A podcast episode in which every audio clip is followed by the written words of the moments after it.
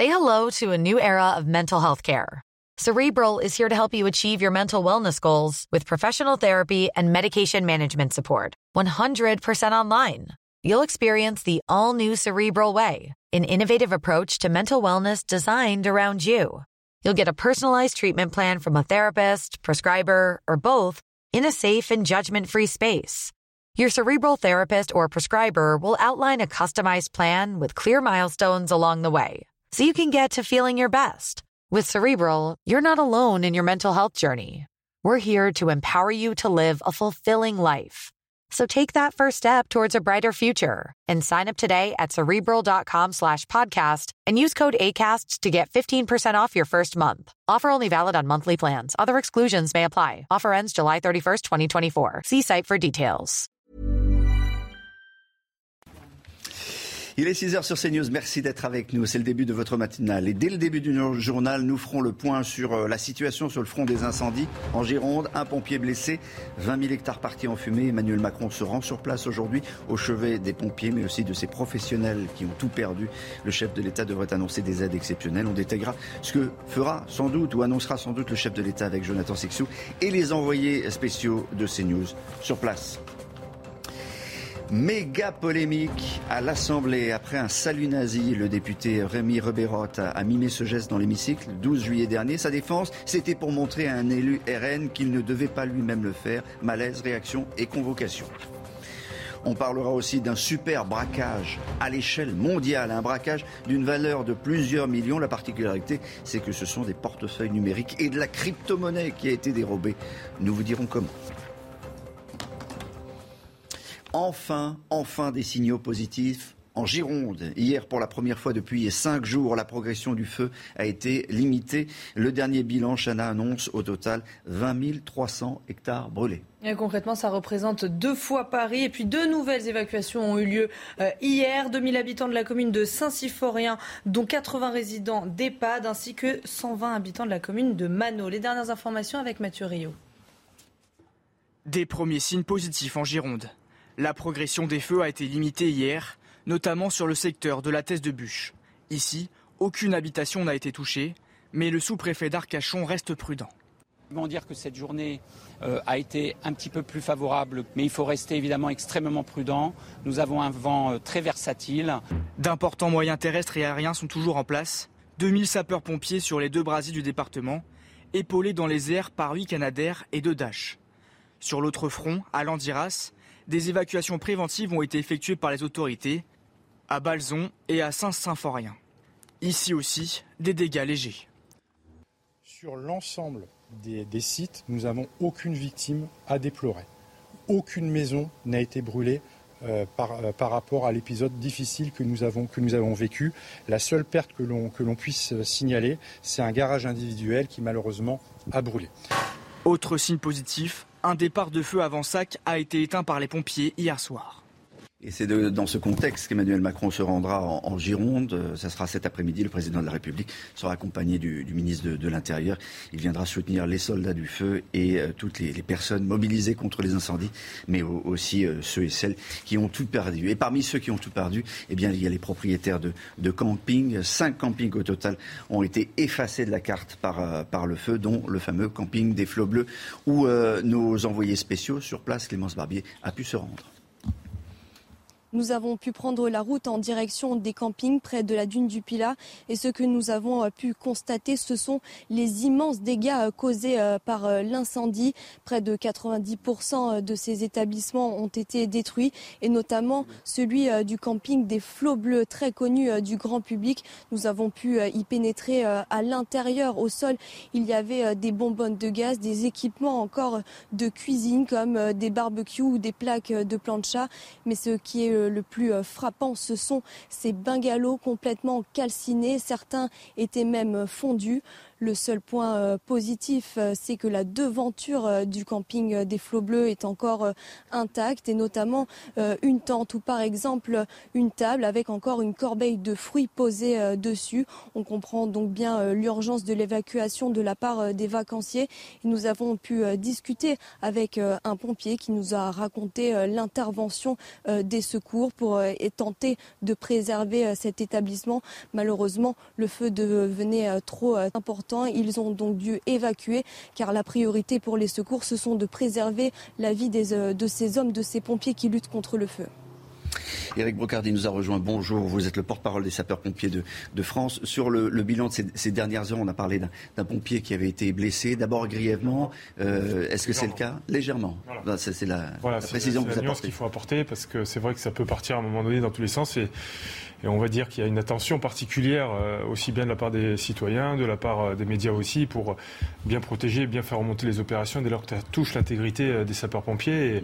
Et, on sait qu'à tout moment, lorsqu'un sapeur-pompier peut tomber, ça peut être un, dispositif qui à tout instant peut être mis à mal, puisque malheureusement, quand un pompier tombe, c'est toute une équipe derrière qui, qui se mobilise, donc forcément, ça ralentit les opérations. Mais le combat, le combat est tellement, est tellement dingue, est tellement fou tous les soirs, toutes les nuits. C'est inimaginable ce que peuvent endurer là actuellement euh, tous les collègues qui sont sur le terrain. Et, là, on profite aussi de cette matinale pour euh, continuer à les encourager parce que c'est ce matin qu'ils se remettent pour certains au, combat, d'autres qui vont arrêter leur combat qu'ils ont eu euh, de manière assez harassante, chevillée au corps pendant toute la nuit. Donc il, faut, il faut impérativement aujourd'hui que les actions qui ont été menées, c'est vrai qu'on entend parfois souvent les mêmes choses, mais il y a des petits éléments aujourd'hui, au regard des différents comptes rendus qu'on a pu obtenir, qui montrent qu'il y a quand même du, des choses positives qui arrivent parce que c'est un travail de fourmi où petit à petit, dès lors qu'on arrive à commencer à maîtriser et à vite arriver à des situations où les sautes de feu sont rapidement euh, contrôlées par les sapeurs-pompiers, quand on commence à regarder dans les comptes rendus qu'il y a des opérations de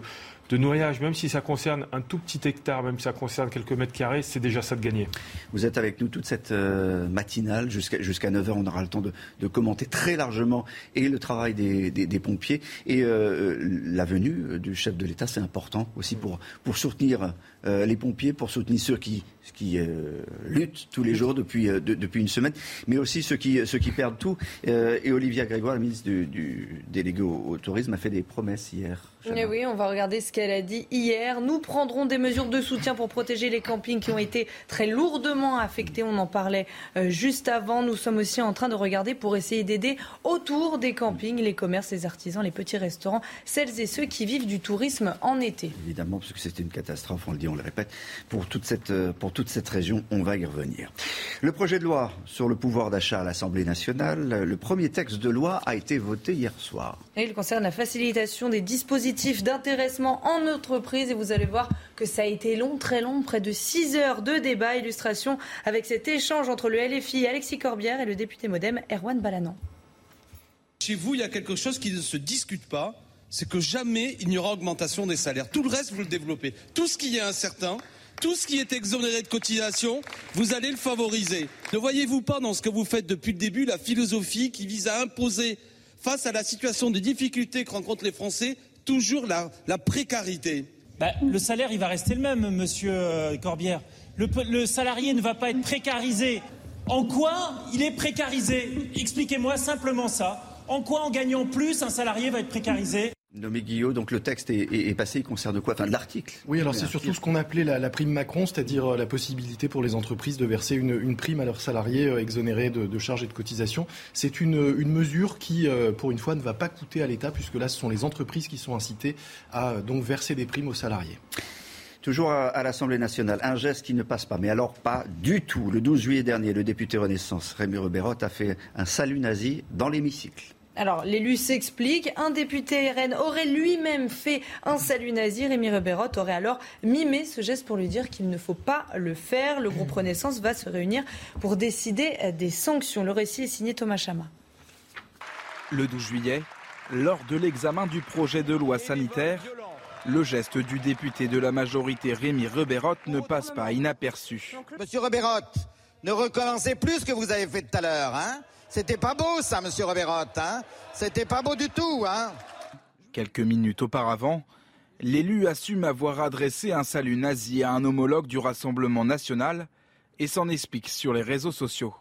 Au moment où l'extrême droite et l'extrême gauche tortillent main dans la main les dernières mesures de protection de la population face au Covid, un grand gaillard élu FN, que Madame Le Pen a mis tout au fond sous la tribune, fait un salut nazi. Je lui signifie de loin que j'ai vu et qu'il ne faut pas faire cela. Le député doit maintenant être reçu par le groupe majoritaire pour s'expliquer. Pour un geste aussi grave que celui-ci, quel que soit euh, le parti politique du député euh, qui l'ait commis, euh, il va y avoir des sanctions. Donc Yael Braun-Pivet, la présidente de l'Assemblée nationale, a immédiatement convoqué M. Ribérotte quand elle a eu l'information. Et quant à nous, le groupe Renaissance autour d'Aurore Berger, eh bien, nous allons avoir un bureau pour décider des sanctions et le recevoir également. De son côté, la présidente de l'Assemblée nationale va également poursuivre son enquête. Les deux députés fautifs pourrait être sanctionné.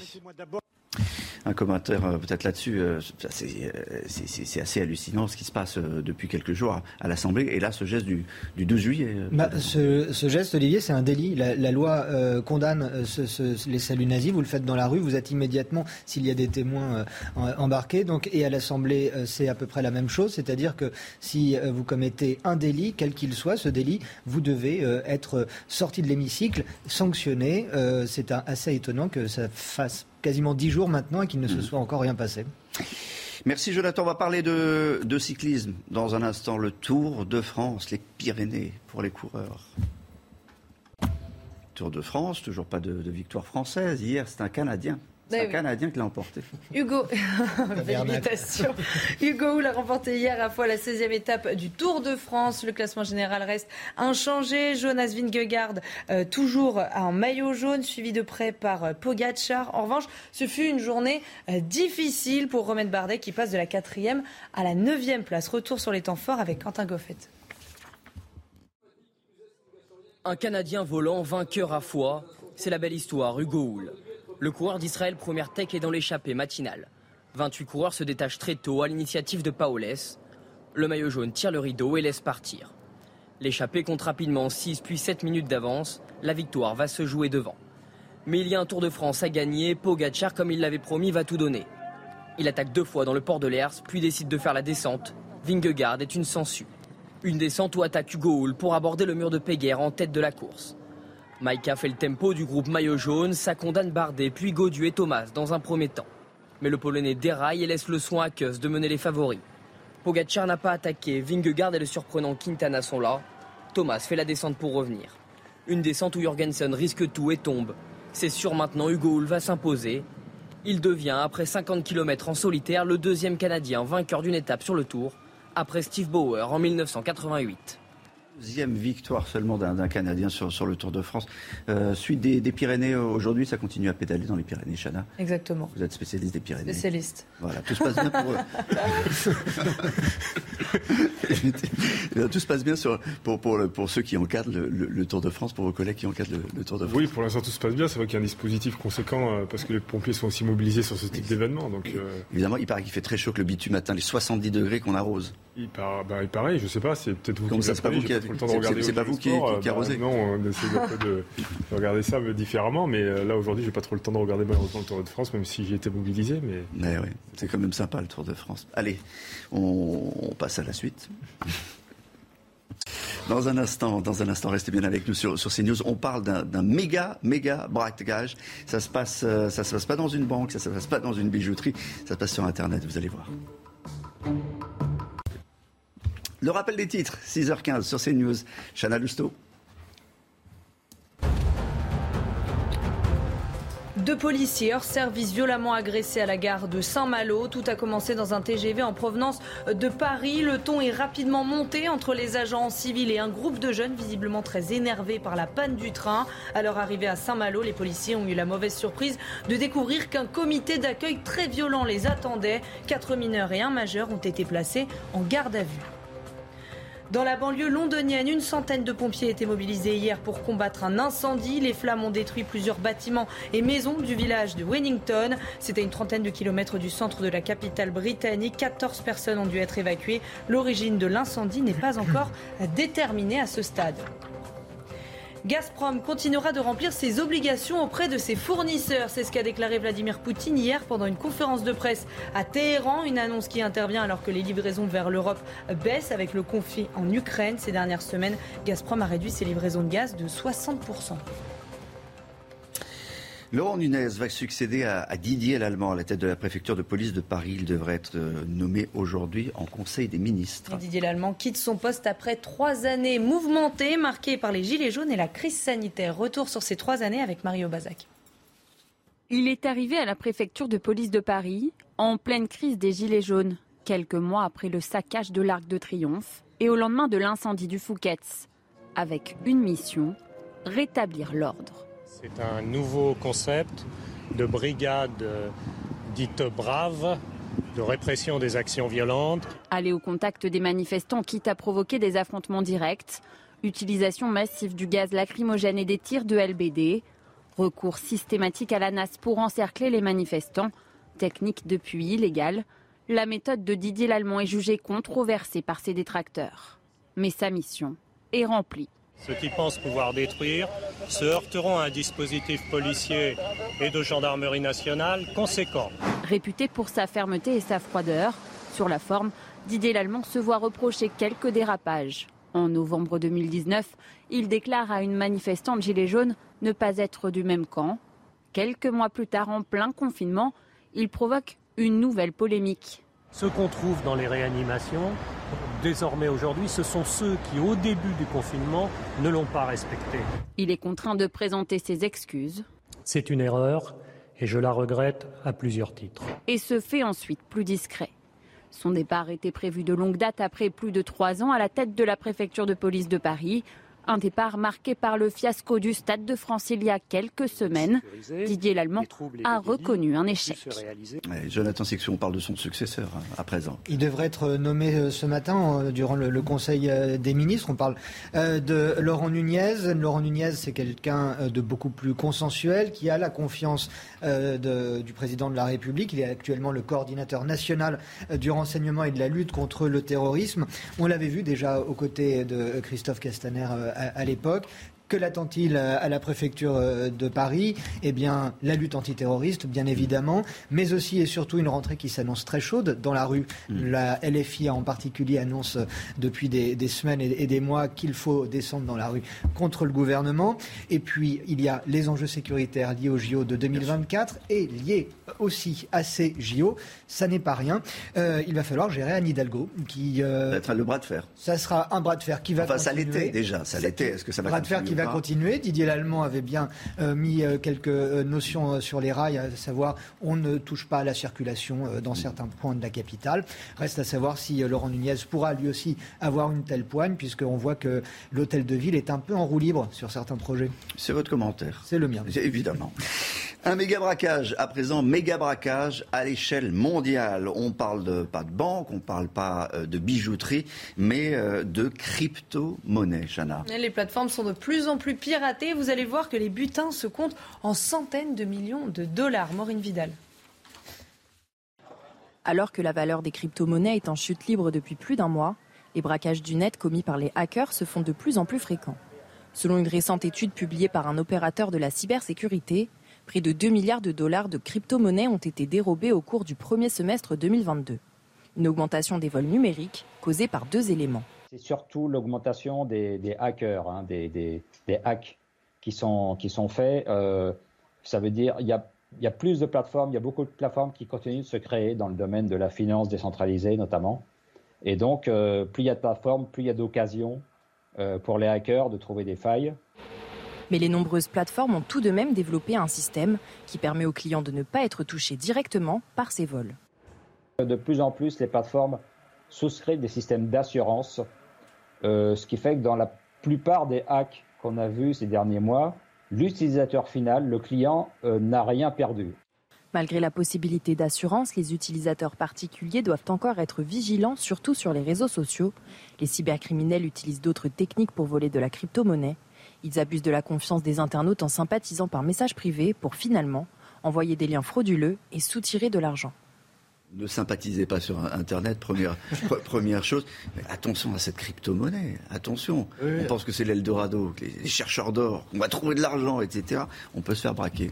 Oui, enfin, les transactions sont globalement euh, sécurisées. Après, c'est vrai qu'il y a deux, deux, types de braquage. Il y a l'argent qu'on vient voler dans votre portefeuille, même s'il est numérique. Ça, c'est les arnaques. Il faut faire attention, pas donner ses identifiants, faire attention mm. à qui on parle. Et puis, il y a les, les, braquages, comme les braquages de banques, sauf que là, les banques sont des plateformes. Les hackers s'y attaquent. effectivement, il y a des gros butins. Un dernier que j'ai relevé, 600 millions 600 millions sur une seule plateforme il y a quelques semaines.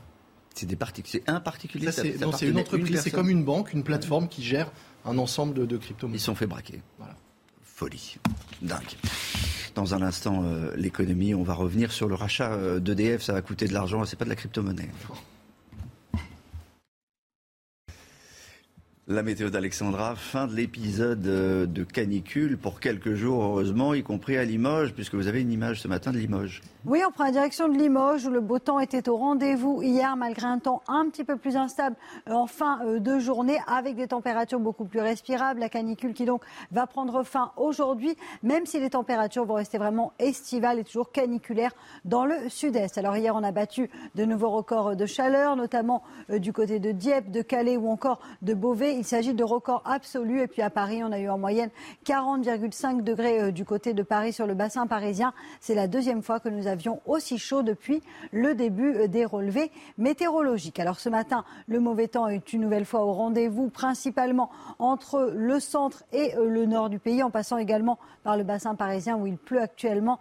C'est une bonne nouvelle. Conséquence, les températures vont être beaucoup plus respirables. D'ailleurs, dans l'après-midi, on va retrouver un temps partiellement orageux, toujours sur les mêmes régions sur les régions du nord ou encore en allant vers le nord-est, avec euh, d'ailleurs plusieurs départements placés sous surveillance pour les orages cet après-midi, avec donc ces orages qui vont localement éclater entre la Bourgogne, la Franche-Comté ou encore la Lorraine et l'Alsace, avec donc neuf départements placés sous surveillance. Sur les régions de l'Ouest, on retrouve un temps lumineux ou encore en allant vers le golfe du Lion, plein soleil. Côté température, c'est plus respirable ce matin, c'est une bonne nouvelle. 20 degrés en moyenne à Paris, 21 degrés à Toulouse. C'est chaud à Nice avec 26 degrés. Puis dans l'après-midi, les températures dégringolent. On perd en moyenne entre 10 et 15 degrés par rapport à hier. C'est plutôt une bonne nouvelle. 27 à Paris, 30 degrés en Bourgogne, en moyenne 29 degrés pour Toulouse, tandis que la chaleur se maintient sur le sud-est avec 36 degrés à Grenoble, 35 degrés en moyenne pour Lyon en basse vallée du Rhône et vous aurez 35 à Marseille ou encore 36 degrés à Ajaccio, suite du programme. Conditions météo relativement agréables pour les journées de jeudi, de vendredi et de samedi avant une nouvelle, vague de chaleur prévue à partir de dimanche. Entre dimanche et lundi, les températures vont de nouveau grimper au nord comme au sud. Il est 6h30, bientôt sur CNews. Merci d'être avec nous. Dans un instant, nous allons revenir sur euh, la fin de cet épisode caniculaire dont vous a parlé euh, il y a un instant Alexandra Blanc. Les températures partent à la baisse dans la plupart des régions. Il y a même des orages importants depuis ce matin.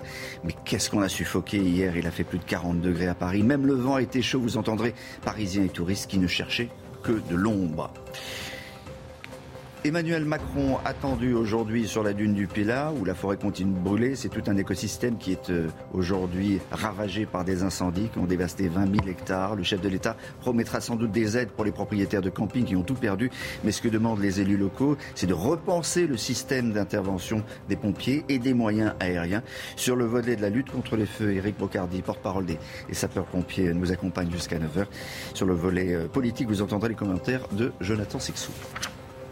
Et puis on reviendra aussi sur le plan de renationalisation d'EDF. Le montant de la facture sera de 10 milliards. Il reste 16% des actions à racheter. Euh, elles le seront pour 16 euros. Elles en valaient 32. Et nous reviendrons également sur les défis de cette euh, nationalisation.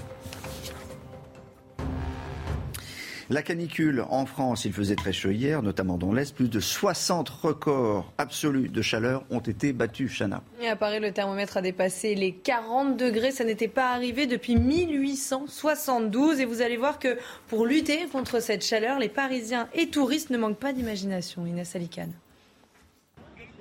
Parapluie en guise d'ombrelle, file d'attente devant les fontaines à eau ou encore brumisateur. À Paris, touristes et parisiens tentent de combattre la chaleur. Certains ont décidé d'investir les piscines du bassin de la Villette, malgré l'attente. Il fait atrocement chaud. Je veux dire, sans la scène, ce serait terrible. Je suis juste content que nous ayons quelque chose, une opportunité de se défouler, je suppose. D'autres, c'est à l'ombre des arbres, au milieu des parcs, qu'ils essayent de trouver un coin de fraîcheur. En fait, l'air est chaud, en plus du soleil, donc au moins se protéger d'un des deux. Là, on est à l'ombre, donc on peut au moins éviter les rayons directs du soleil. S'il n'y avait pas eu de parc avec des petits-enfants qui ont besoin de passer au moins un peu de temps dehors, cela aurait été extrêmement difficile. C'est le seul endroit où nous pouvons nous cacher. Les rues sont si chaudes. C'est seulement la troisième fois depuis 1872 que la température dépasse la barre des 40 degrés à Paris qu'il faut retenir, c'est que ça baisse euh, aujourd'hui. Une image quand même à, vous montrer euh, en Seine-Saint-Denis. Euh, ça, devient, ça, devient, ça revient de façon récurrente à chaque vague de, chaleur des personnes qui, qui, se rafraîchissent sous l'eau projetée par des bouches à incendie qui ont été forcées. Il faut absolument pas le faire. Absolument pas. C'est à la fois aberrant de voir ça. C'est d'une inconscience totale, puisqu'on sait très bien qu'aujourd'hui l'eau est déjà une denrée rare, aujourd'hui de plus en plus. Mm. Euh, en plus, cela sert évidemment pour les sapeurs-pompiers. Il faut savoir qu'un voilà, poteau incendie, ça débite 60 mètres cubes heure. Et qu'à partir Combien vous dites 60 mètres cubes de l'heure? Donc c'est monstrueux. Euh, ça peut faire des blessés, ça peut faire de nombreux dégâts. Euh, ce que l'on constate aussi, c'est que dès lors qu'on ouvre un poteau incendie, il y a une chute de la pression à l'intérieur euh, de la canalisation et du maillage. Donc ça veut dire que si plus loin il y a un incendie, mmh. la pression forcément, elle va être impactée. donc on, ne comprend toujours pas ce genre d'attitude. En fait, à partir du moment où c'est rouge, on touche pas. Je, pense qu'à un moment donné, ça fait partie aussi des choses mmh. que l'on doit que l'on doit éduquer au sein de la population et des concitoyens. Voilà, c'est inconcevable de voir encore ce genre de situation euh, et d'agissement euh, à, notre ère et à notre période, surtout quand on sait que les pompiers sont pleinement mobilisés partout et qu'il est hors de question de perdre du temps sur, euh, sur ce genre de situation. Et il y a eu des incendies hier à, en plus. à, Paris. Hein. il est vrai que les, les, les, Parisiens ont eu très très chaud. il y a les passagers d'un train qui ont eu également très très chaud. Ils sont restés 4 heures sans clim. Eh oui, coincé 4 heures sans clim, c'est ce qu'ont vécu les passagers d'un train entre euh, Paris et Bruxelles. Il s'agit d'un train Thalys bloqué près de Saint-Denis. Les passagers, vous le voyez, ont tenté euh, d'ouvrir les portes. Ça aussi, il ne faut pas le faire, a priori, mais quand on est coincé pendant 4 heures dans, dans un endroit qui est surchauffé, on devient, on devient dingue. Ça rend fou la chaleur. Oui, bah, oui. oui, mais euh, on, est, d'accord. Voilà. Euh, on va partir en, on va partir en, Gironde. Hier, pour la première fois depuis cinq jours, la progression du feu a été limitée. Chana. Et le dernier bilan annonce un total de 20 300 hectares brûlés. Concrètement, ça représente deux fois la superficie de Paris. Les dernières informations avec notre envoyée spéciale, Régine Delfour.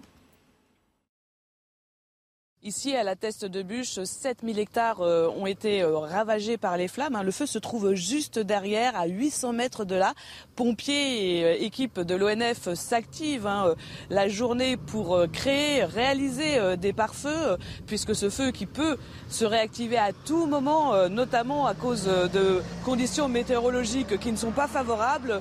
Je vous propose d'écouter le sous-préfet d'Arcachon. On peut effectivement dire que cette journée euh, a été un petit peu plus favorable, mais il faut rester évidemment extrêmement prudent.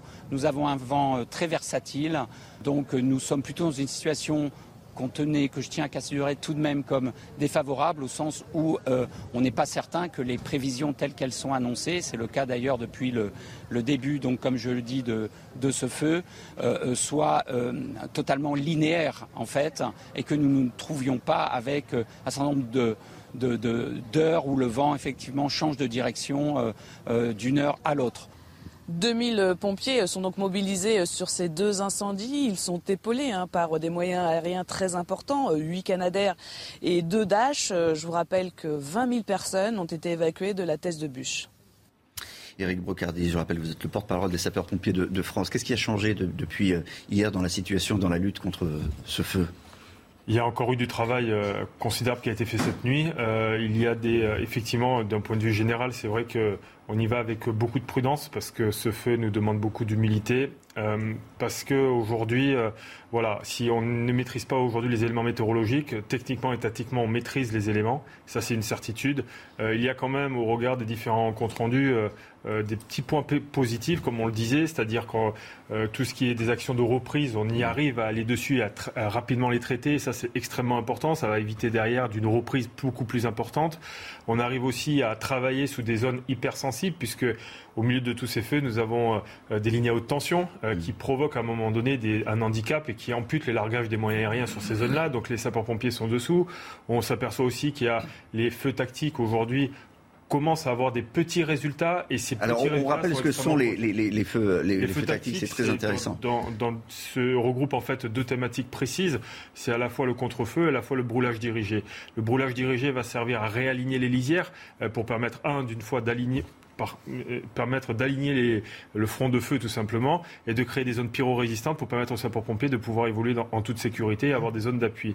La partie contre-feu, elle, va permettre d'allumer un feu un peu plus en amont euh, de la ligne de feu et permettre, en fonction du sens du vent, de venir rencontrer le feu principal et de pouvoir s'éteindre automatiquement. Mais le but étant de lever, euh, enlever à manger au, sinistre. C'est les, images que, l'on voit euh, en ce moment. C'était il, y a trois nuits de, ça, ces, premières images qui nous parvenaient effectivement, on essaye de, créer, je crois, des bandes de 40 mètres pour... De 40 mètres, on va faire un peu plus parce qu'il y a des sautes de feu derrière qui, à un moment donné, euh, pour des raisons évidentes de vent et de vitesse de propagation, euh, au travers des sautes de feu, euh, vont parfois au-delà de 30, 30, 35, 40 mètres. Donc 40 mètres, c'est déjà assez conséquent. Ça demande de multiplier des moyens à la fois militaires et civils qui sont hors normes.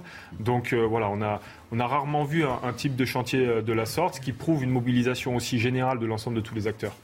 Voilà, et c'est dans ce contexte qu'Emmanuel Macron se rendra en, Gironde cet après-midi. On y reviendra tout à l'heure avec euh, Jonathan Sixou.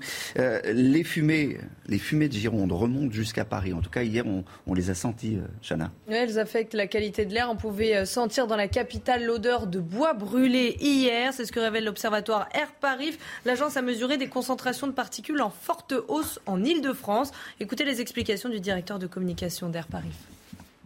On constate donc depuis euh, le début de la soirée une augmentation des niveaux de particules, euh, donc les particules fines euh, qui sont issues de la combustion. Et ces hausses de particules, elles seraient liées à la combinaison d'une remontée d'une masse d'air impactée par les feux en Gironde et aussi à différents feux plus locaux présents en Ile-de-France. vu qu'il y a une augmentation du niveau de particules, ça a un impact sur la pollution de l'air. Après, il faut rappeler que l'exposition en particules, en termes d'impact sur la santé, elle est surtout liée à l'exposition chronique, c'est-à-dire avec ce qu'on va respirer tous les jours euh, au fur et à mesure de, de, l'année. C'est celle-ci qui pose le plus de problèmes euh, en termes d'impact sur la santé. Bah, ça, ça devrait, c'est un phénomène qui devrait disparaître euh, là-dedans. On espère rapidement pour éviter des inquiétudes et un afflux de, d'appel vers les numéros d'urgence inutiles. Et à cela, c'est important de rappeler encore aux concitoyens, n'appelez en cas d'urgence uniquement. Ça permettra de déjà soulager dans un premier temps la chaîne des, secours. Deux policiers hors service violemment agressés à la gare de, Saint-Malo. Tout a commencé dans un TGV en provenance de Paris, Chana. Et le ton est rapidement monté entre les agents en civil et un groupe de jeunes visiblement très énervés par la panne euh, du train. Alors arrivé à Saint-Malo, les policiers ont eu la mauvaise surprise de découvrir un comité d'accueil très violent qui les attendait. Quatre mineurs et un majeur ont été placés en garde à vue. Tous les détails avec Civil de Lettres. Tout a commencé à bord d'un train en direction de Saint-Malo. Quatre policiers du commissariat de Juvisy voyagent en civil. Ils ne sont pas en service. Alors que la rame tombe en panne, la climatisation est coupée. Un groupe de jeunes rennais commence à s'énerver. Alors que l'un des policiers leur demande de se calmer, le ton monte rapidement. Puis arrivant en gare, il y avait une équipe de voyous qui attendait les policiers, qui euh, donc du coup leur sont tombés dessus et qui ont fracassé nos collègues, puisqu'il y a un policier qui a le nez fracturé, qui a plus de 15 jours d'ITT, puis il y a un autre policier qui a 9 jours d'ITT. Ces fonctionnaires voyageaient dans le cadre du dispositif Voyager protégé, qui leur permet de prendre le train gratuitement, en échange de leur disponibilité, en cas de problème de sécurité dans le train. Sur ce trajet, on a des policiers hors service qui ont voulu faire cesser les troubles et les désagréments qu'occasionnaient ces voyageurs qui étaient mineurs et non connus des services de police. Et puis on voit bien que maintenant, pour une remarque qui n'est pas appréciée, pour un sentiment de frustration qui n'est pas euh, assouvi, eh ben, euh, ça peut vite partir en violence euh, haineuse contre nos collègues. Quatre mineurs ont été placés en garde à vue pour violence à réunion sur personne dépositaire de l'autorité publique. Un majeur est également poursuivi pour outrage à agent. La suite euh, sur CNews, c'est le sport, c'est le foot, c'est le Paris Saint-Germain en tournée au, Japon. Ça va faire plaisir à Eric Bocardi, je le sais. Voilà, parce qu'Éric Bocardi, il aime Marseille. Voilà, bon, on a le droit de le dire. Hein. Hein. On, va quand même parler du PSG qui est, qui est loin, qui est, qui est, au Japon. Euh, je suis désolé, il n'y en a pas ce matin. Je vois le message qui est lancé. Chana, le PSG se prépare. Regardez, il lance sa tournée au Japon. Cet après-midi, les Parisiens affronteront le club de Kawasaki. Au total, euh, trois matchs sont prévus euh, sur dix jours pendant cette tournée au Japon. Et c'est la première fois que le PSG va au Japon depuis 2011. Et autant vous dire que c'est la folie. On va regarder une image. Ce week-end, les joueurs se sont entraînés devant 13 000 personnes. Regardez ce sprint incroyable. C'est un supporter qui a réussi à passer les barrières et qui a tenté, plus loin, hein. sans succès, hein, de saluer Paredes et Icardi. On va parler de chiffres. Attendez, regardez ce qu'il a fait. Ah, je veux te donner quelque chose, je veux te donner quelque chose. Et, et, Icardi s'est approché, il a pris quand même l'objet. Mais euh, voilà. il l'a donné avec difficulté. il, payait quand même euh, un peu d'argent. Hein, eh ben, c'est ça. On va, on, va, on va, parler de chiffres. Pour assister à cet entraînement, les fans ont dû payer 32 euros. Alors si vous trouvez ça cher, vous n'êtes pas au bout de vos peines. Pour assister à l'un des trois matchs, le prix des billets vont de 50 euros pour un ticket classique à 7000 euros pour un ticket VIP. Et attention, bouquet final, il existe des billets sous forme de NFT qui vous offrent des prestations haut de gamme contre la modeste somme de 70 000 euros. 70 000 euros pour un match, mais il y a un package. Il y a un package complet pour tous les matchs. À combien, le MIC le package, je ne sais pas, mais juste rajouter que le journal Équipe a calculé que le quand on part en voyage, nous, normalement, ça nous coûte de l'argent. Mmh. Là, le voyage va rapporter 10 millions d'euros euh, au PSG. 10 millions 10 millions d'euros. Je termine par mon package de 120 000. 220 000 euros par NFT. C'était un package par NFT, c'est formidable. Merci, Chana. Les défis de la renationalisation et de la nationalisation d'EDF, on en parle dans, un instant. Restez bien avec nous sur CNews. 6h46 sur CNews, le rappel des de Chana.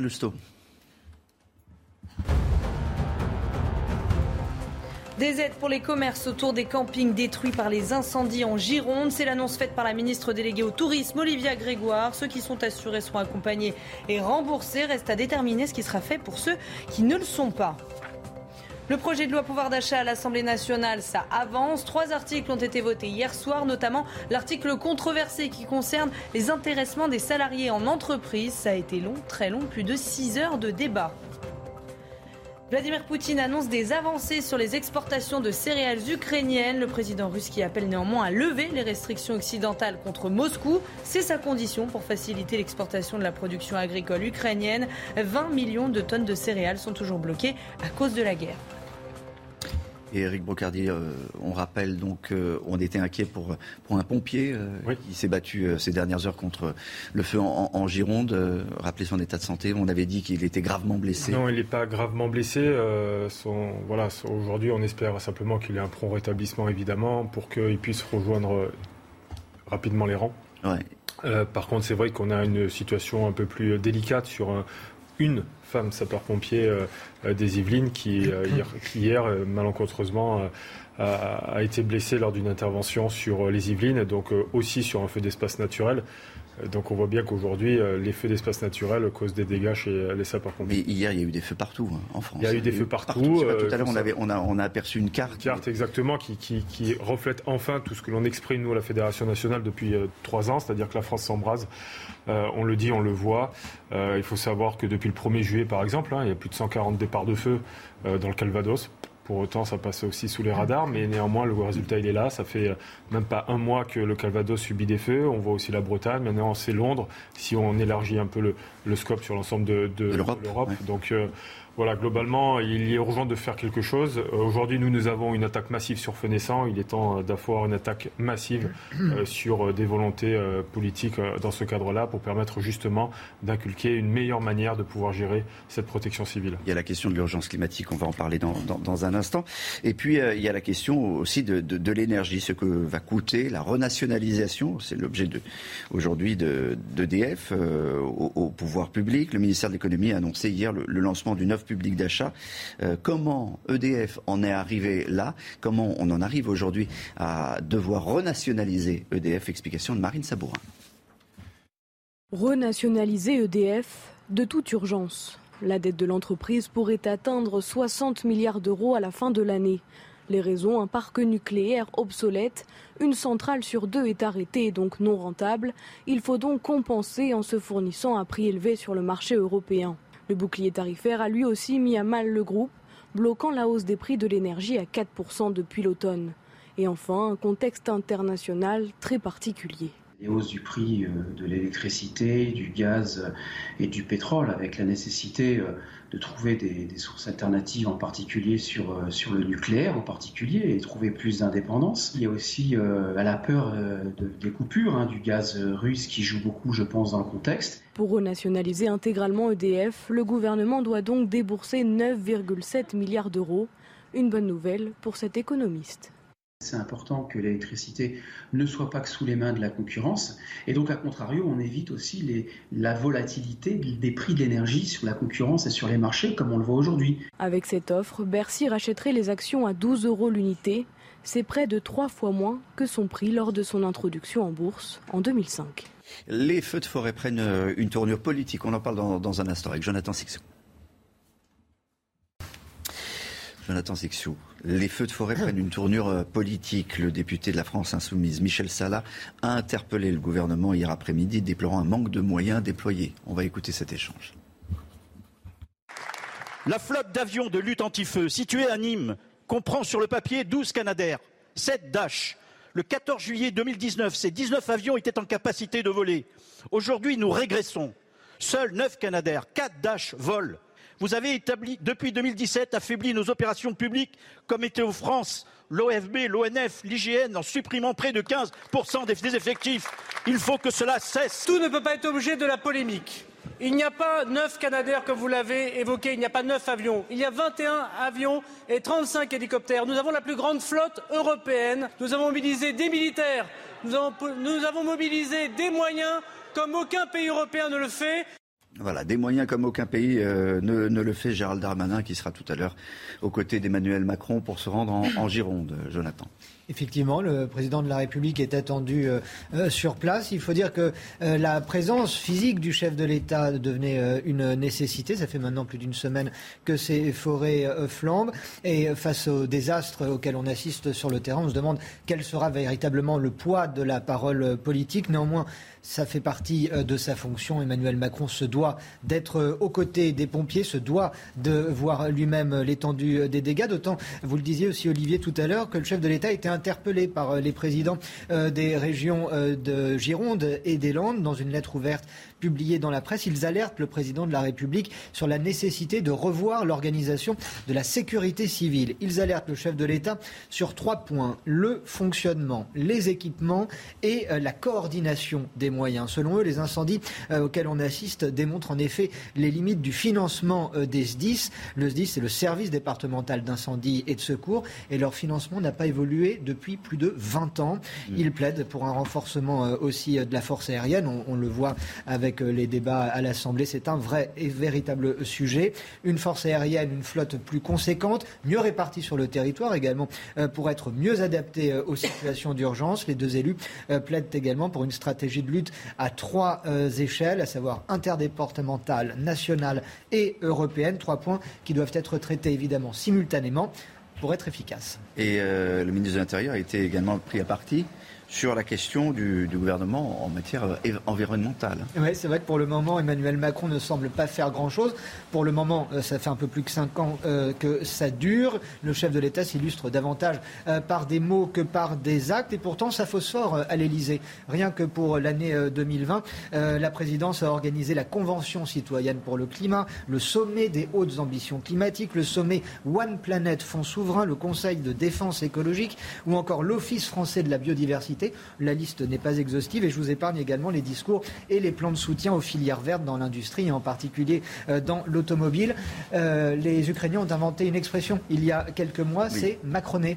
Euh, la définition de macroner, c'est se montrer très inquiet d'une situation précise, le dire haut et fort et ne pas faire grand-chose pour résoudre le problème. Il ne va pas macroner aujourd'hui en, en, en, Gironde, Eric Bocardi. C'est important qu'il soit là-bas. Ah, c'est important qu'il soit, qu soit là-bas. Quelques, voilà, tout président de la République qui se déplace à un moment donné sur une crise, c'est extrêmement important. Ça permet d'avoir automatiquement des réponses aux questions que les, mm. les sinistrés peuvent se poser.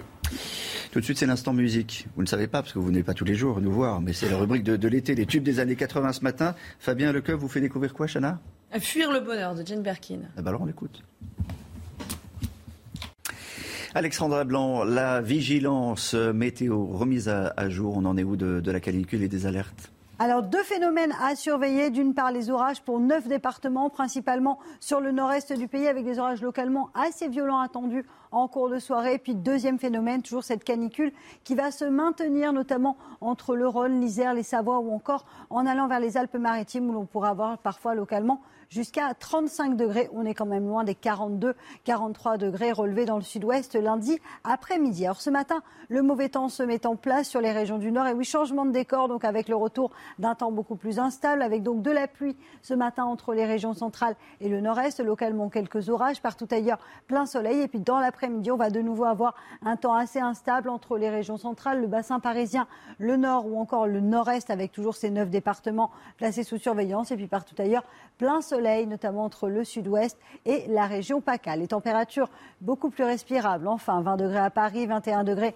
à Toulouse, mais déjà 26 degrés du côté de Nice. Et dans l'après-midi, les températures dégringolent. On perd en moyenne 12 à 13 degrés, notamment sur le bassin parisien, avec 27 degrés cet après-midi. Vous aurez 27 degrés pour le Bordelais, 29 degrés à Toulouse et toujours cette chaleur qui se maintient sur le sud-est avec 36 degrés à Ajaccio ou encore 36 degrés du côté de Grenoble. Suite du programme conditions météo agréables pour la fin de semaine avant malheureusement un nouveau pic de chaleur prévu à partir de dimanche la suite de votre matinale sur CNews. Merci d'être euh, avec nous. On va tout de suite aller en, Gironde où il y a enfin des signaux positifs. Pour la première fois, la, progression du feu a été euh, limitée ces dernières heures. Chana. le dernier bilan annonce au total 20 euh, 300 hectares brûlés. Concrètement, ça représente deux fois la superficie de Paris. Les dernières informations avec Mathieu Rio. Des premiers signes positifs en Gironde. La progression des feux a été limitée pour la première fois depuis cinq jours. Hier, aucune habitation n'a été touchée dans le secteur de la Thèse de Bûche, mais le sous-préfet d'Arcachon reste prudent. On peut effectivement dire que cette journée euh, a été un petit peu plus favorable, mais il faut rester évidemment extrêmement prudent. Nous avons un vent euh, très versatile. D'importants moyens terrestres et aériens sont toujours mobilisés. 2000 sapeurs-pompiers sur les deux brasiers du département, épaulés par 8 Canadaires et 2 Dash. Sur l'autre front, à Landiras, des évacuations préventives ont été effectuées par les autorités à Saint-Léger de Balzon et à Saint-Symphorien. Ici aussi, des dégâts légers hier. Sur l'ensemble des, sites, nous n'avons aucune victime à déplorer. Aucune maison n'a été brûlée euh, euh, par, rapport à l'épisode difficile que nous avons, que nous avons vécu. La seule perte que l'on puisse euh, signaler, c'est un garage individuel qui malheureusement a brûlé. Autre victoire, un départ de feu à Vanzac a été éteint hier soir. Des avancées au prix d'une lutte acharnée des pompiers. Un sapeur a été légèrement blessé hier dans la forêt de Landiras. Éric Bocardi, porte-parole des sapeurs-pompiers de France, nous le confirmait tout à l'heure, donc blessé légèrement. Mhm. Hein, oui, tout à fait, c'est confirmé. Il n'y a pas de. Voilà, pas d'inquiétude euh, majeure sur ce sapeur-pompier, bien qu'on sait qu'effectivement, à tout moment, euh, un drame peut se venir au regard des 2000 pompiers engagés deux explications sur les sur les, les, moyens aériens qui sont engagés. Vous allez voir des images de Canadair, vous allez voir des, des images de, de, Dash. Un Dash, c'est la version moderne du, du, du Canadair. C'est l'objectif d'un Dash en fait. Il est, euh, voilà, il est de poser dans ce cadre-là une, une, une, pose de retardant, donc pour permettre de ralentir le feu. C'est le liquide rouge, le retardant. exactement. Euh, ce qui permet, pourquoi il est rouge aussi, c'est évidemment pour marquer euh, quand on fait des reconnaissances aériennes le positionnement de la frappe du Dash et de son largage. ce qui permet après, sur une situation tactique, de dessiner ce qui a été fait pour continuer à, travailler sur, euh, sur les opérations en termes de projection. Donc euh, euh, ce qu'il ce qu'il faut bien expliquer, c'est aussi que l'emploi est différent et le mode d'avitaillement aussi est différent, puisque le Dash est dans la nécessité de se poser sur une base pour recharger en retardant et que le Canadair, lui, peut aller écoper soit en mer, soit directement sur une zone d'eau fermée, donc ce qui permet d'avoir des rotations beaucoup plus rapides. On a assez de Canadair en France? Pour l'instant, nous avons ces Canadaires-là et euh, ils sont déjà en bon nombre, comme ça a été effectivement dit. Nous avons en plus le renfort des moyens européens. Bien entendu, face à des situations exceptionnelles, euh, se pose aujourd'hui la question des mesures exceptionnelles. Questions qui seront posées d'ailleurs au, chef de l'État qui, je vous le rappelle, se rend en Gironde cet après-midi. À la thèse de Bûche, 7000 hectares sont partis en fumée, 20 000 personnes ont été euh, évacuées. On va rejoindre euh, nos envoyés spéciaux euh, à la thèse de, de Clémence Barbier, Antoine Durand. Clémence, bonjour. Ça fait une semaine que le feu sévit à, présent, mais la solidarité entre pompiers et bénévoles est toujours là, toujours intacte, et vous nous le prouvez ce matin.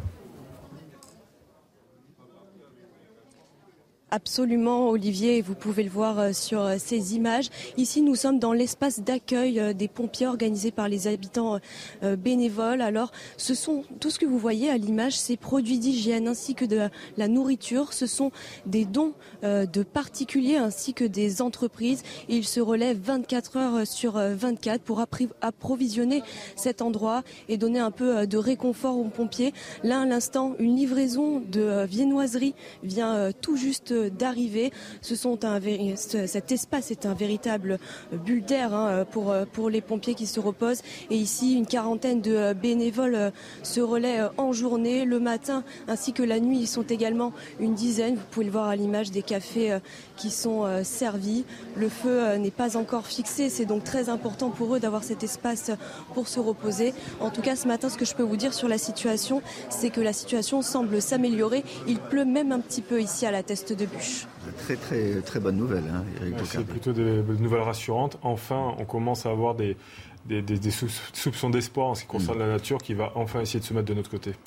Merci beaucoup euh, Clémence Barbier. Euh, dans le reste de l'actualité, un geste qui ne passe pas, mais alors pas du tout au sein de, la majorité.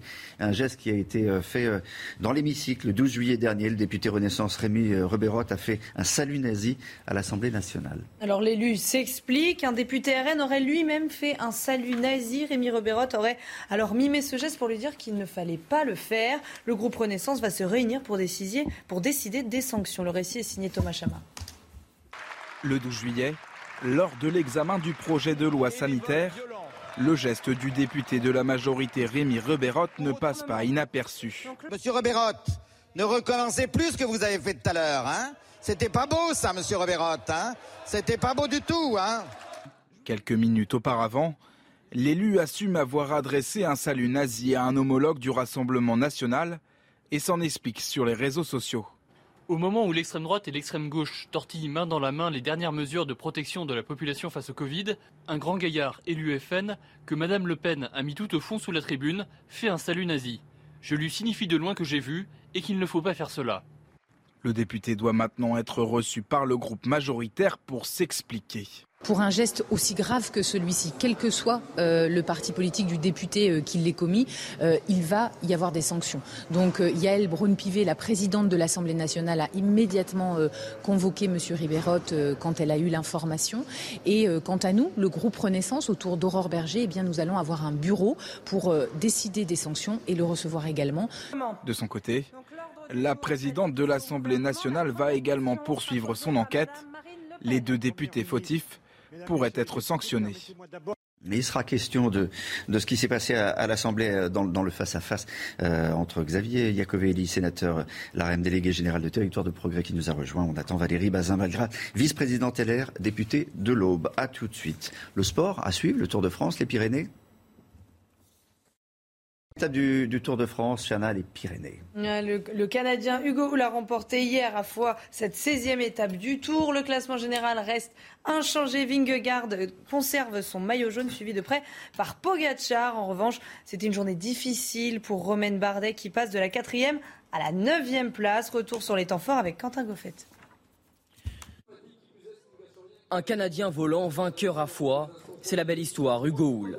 Le coureur d'Israël Première Tech est dans l'échappée matinale. 28 coureurs se détachent très tôt à l'initiative de Paoles.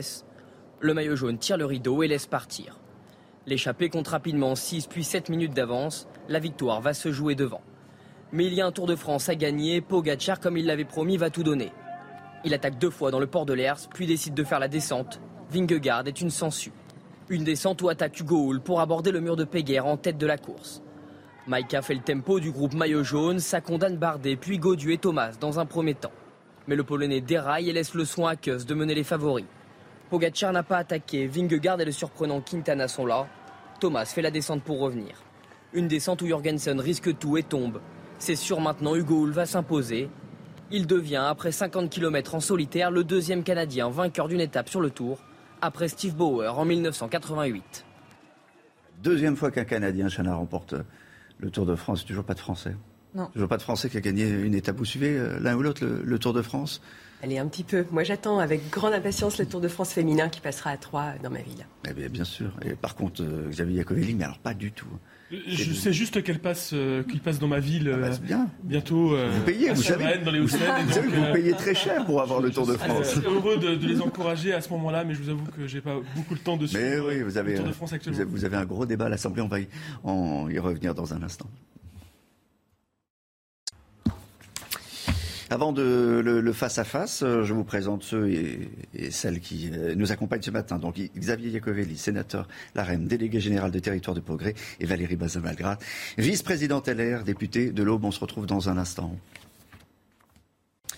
Le face-à-face de, de, CNews, on va parler euh, des incendies en, Gironde, évidemment, parce que vous le savez que le, chef de l'État euh, vient euh, sur, sur place. On va parler aussi de la, suite de l'examen du texte sur le, sur le pouvoir d'achat, mais j'aimerais quand même vous entendre sur une affaire qui fait scandale depuis quelques heures, l'affaire du salut nazi à, l'Assemblée. On n'avait jamais vu un, salut nazi à, l'Assemblée. Les faits sont produits lors d'un vote, je le rappelle, le 12 juillet sur le projet de loi sanitaire, geste de Rémi Reberotte, qui a été convoqué par la présidente de l'Assemblée et sera convoqué devant le bureau de son groupe euh, politique euh, Est-ce que c'est euh, supportable? Est-ce que c'est excusable ce genre de choses à l'Assemblée nationale? Xavier Jacobelli comment je peux vous dire que c'est excusable? C'est bien évidemment condamnable.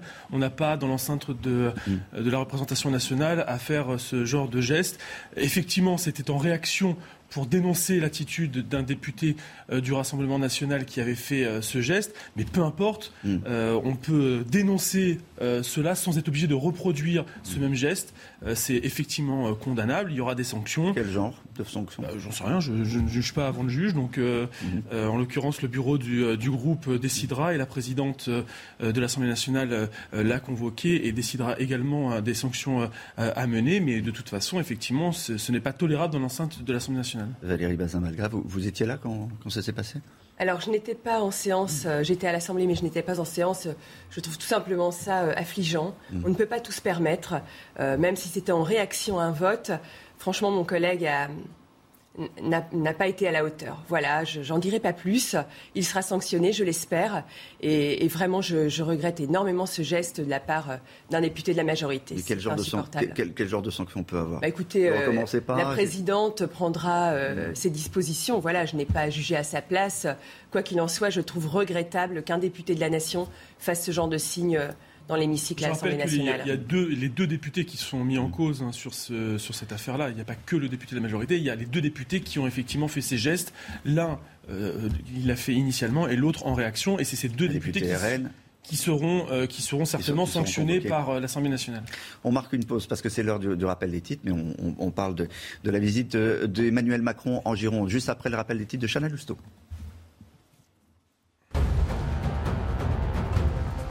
Deux policiers hors service violemment agressés à la gare de Saint-Malo. Tout a commencé dans un TGV en provenance de Paris. Le ton est rapidement monté entre les agents civils et un groupe de jeunes visiblement très énervés par la panne du train. À leur arrivée à Saint-Malo, les policiers ont eu la mauvaise surprise de découvrir qu'un comité d'accueil très violent les attendait. Quatre mineurs et un majeur ont été placés en garde à vue.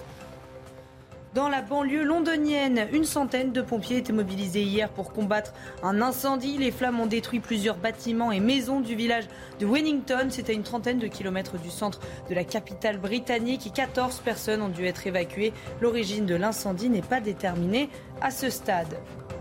Gazprom continuera de remplir ses obligations auprès de ses fournisseurs. C'est ce qu'a déclaré Vladimir Poutine hier pendant une conférence de presse à Téhéran. Une annonce qui intervient alors que les livraisons vers l'Europe baissent avec le conflit en Ukraine. Ces dernières semaines, Gazprom a réduit ses livraisons de gaz de 60%. La suite du face-à-face sur CNews avec Valérie Bazin-Valgras et, Xavier Iacovelli. Euh, Emmanuel Macron se rend aujourd'hui en, Gironde. C'était important que le, chef de l'État se rende auprès des, pompiers, des secours et puis de ceux qui ont tout perdu parce qu'il y a aujourd'hui des, propriétaires de, camping qui, ont, tout perdu et il y, a, tous ces vacanciers qui ont été évacués et plus que ces vacanciers d'ailleurs les, habitants de la, région. Alors je voudrais tout d'abord moi saluer le courage et l'engagement de nos sapeurs-pompiers, hein, volontaires ou professionnels. Alors, effectivement, le, président de la République euh, va aujourd'hui euh, en Gironde, euh, tant mieux, c'est sa place. Il faut aller soutenir les gens qui ont tout perdu, il faut aller soutenir nos pompiers. Et je dirais que nos pompiers sont soutenus, bien sûr, vous le savez, par les collectivités territoriales, mhm. par les départements, par les communes. Et ce qu'ils font, eh bien, il faut le saluer. C'est assez vite, c'est le bon timing, 7 jours? 7 jours pour le président de la République. moi, je n'ai pas à juger là-dessus. Je sais pas, monsieur, vous êtes de la majorité. Euh, non, mais il ne pouvait pas euh, venir pendant que euh, les forces de sécurité civile étaient en action? Effectivement, là, continue, hein, l'action il, continue. Là, pour l'instant, ça commence à être maîtrisé. On, le voyait d'ailleurs sur votre plateau précédemment. ce n'est pas encore réglé, mais au moins, ça commence à être maîtrisé. Et donc, effectivement, c'était important que le chef de l'État puisse être là à la fois dans l'action, sans empêcher l'action, effectivement, des, des, forces de sécurité civile.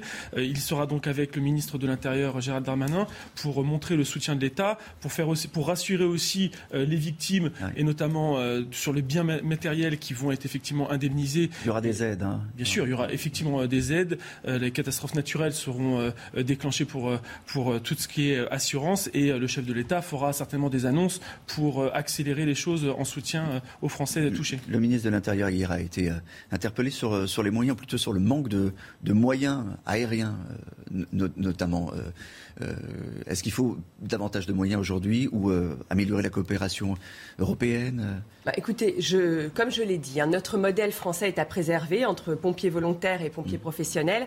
Après, le budget des pompiers est de 5 milliards d'euros, je crois, 16% d'investissement. Il faut plus d'investissement pour nos pompiers. Parce que des feux, on va Il continuer faut plus en de matériel, nous l'avons vu justement.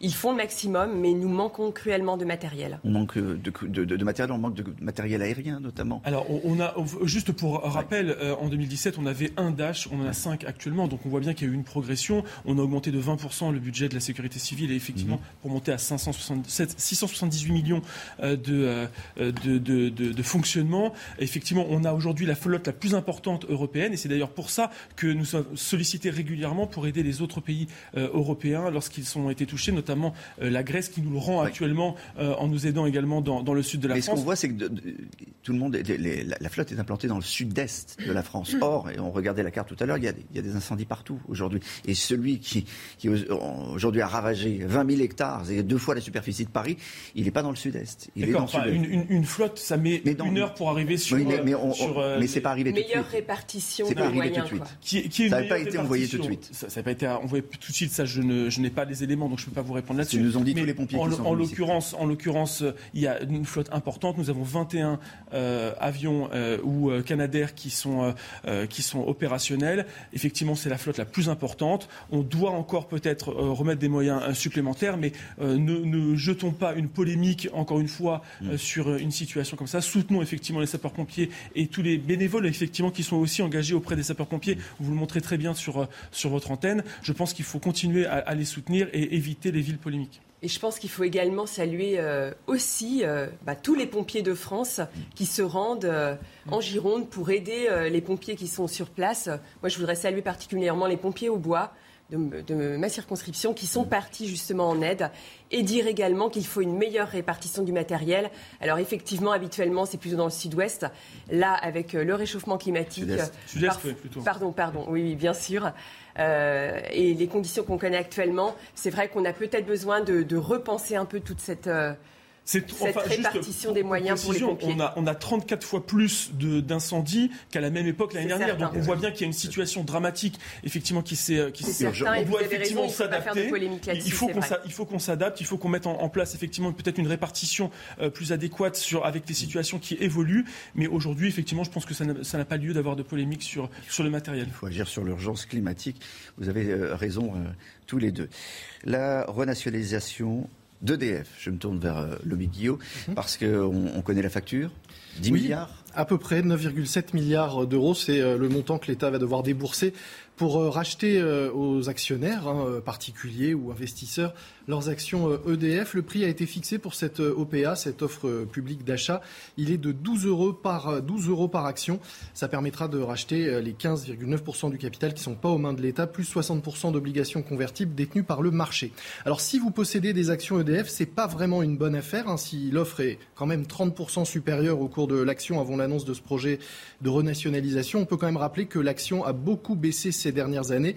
Elle avait été introduite à 32 euros en 2005 avant de voir son cours régulier baissé.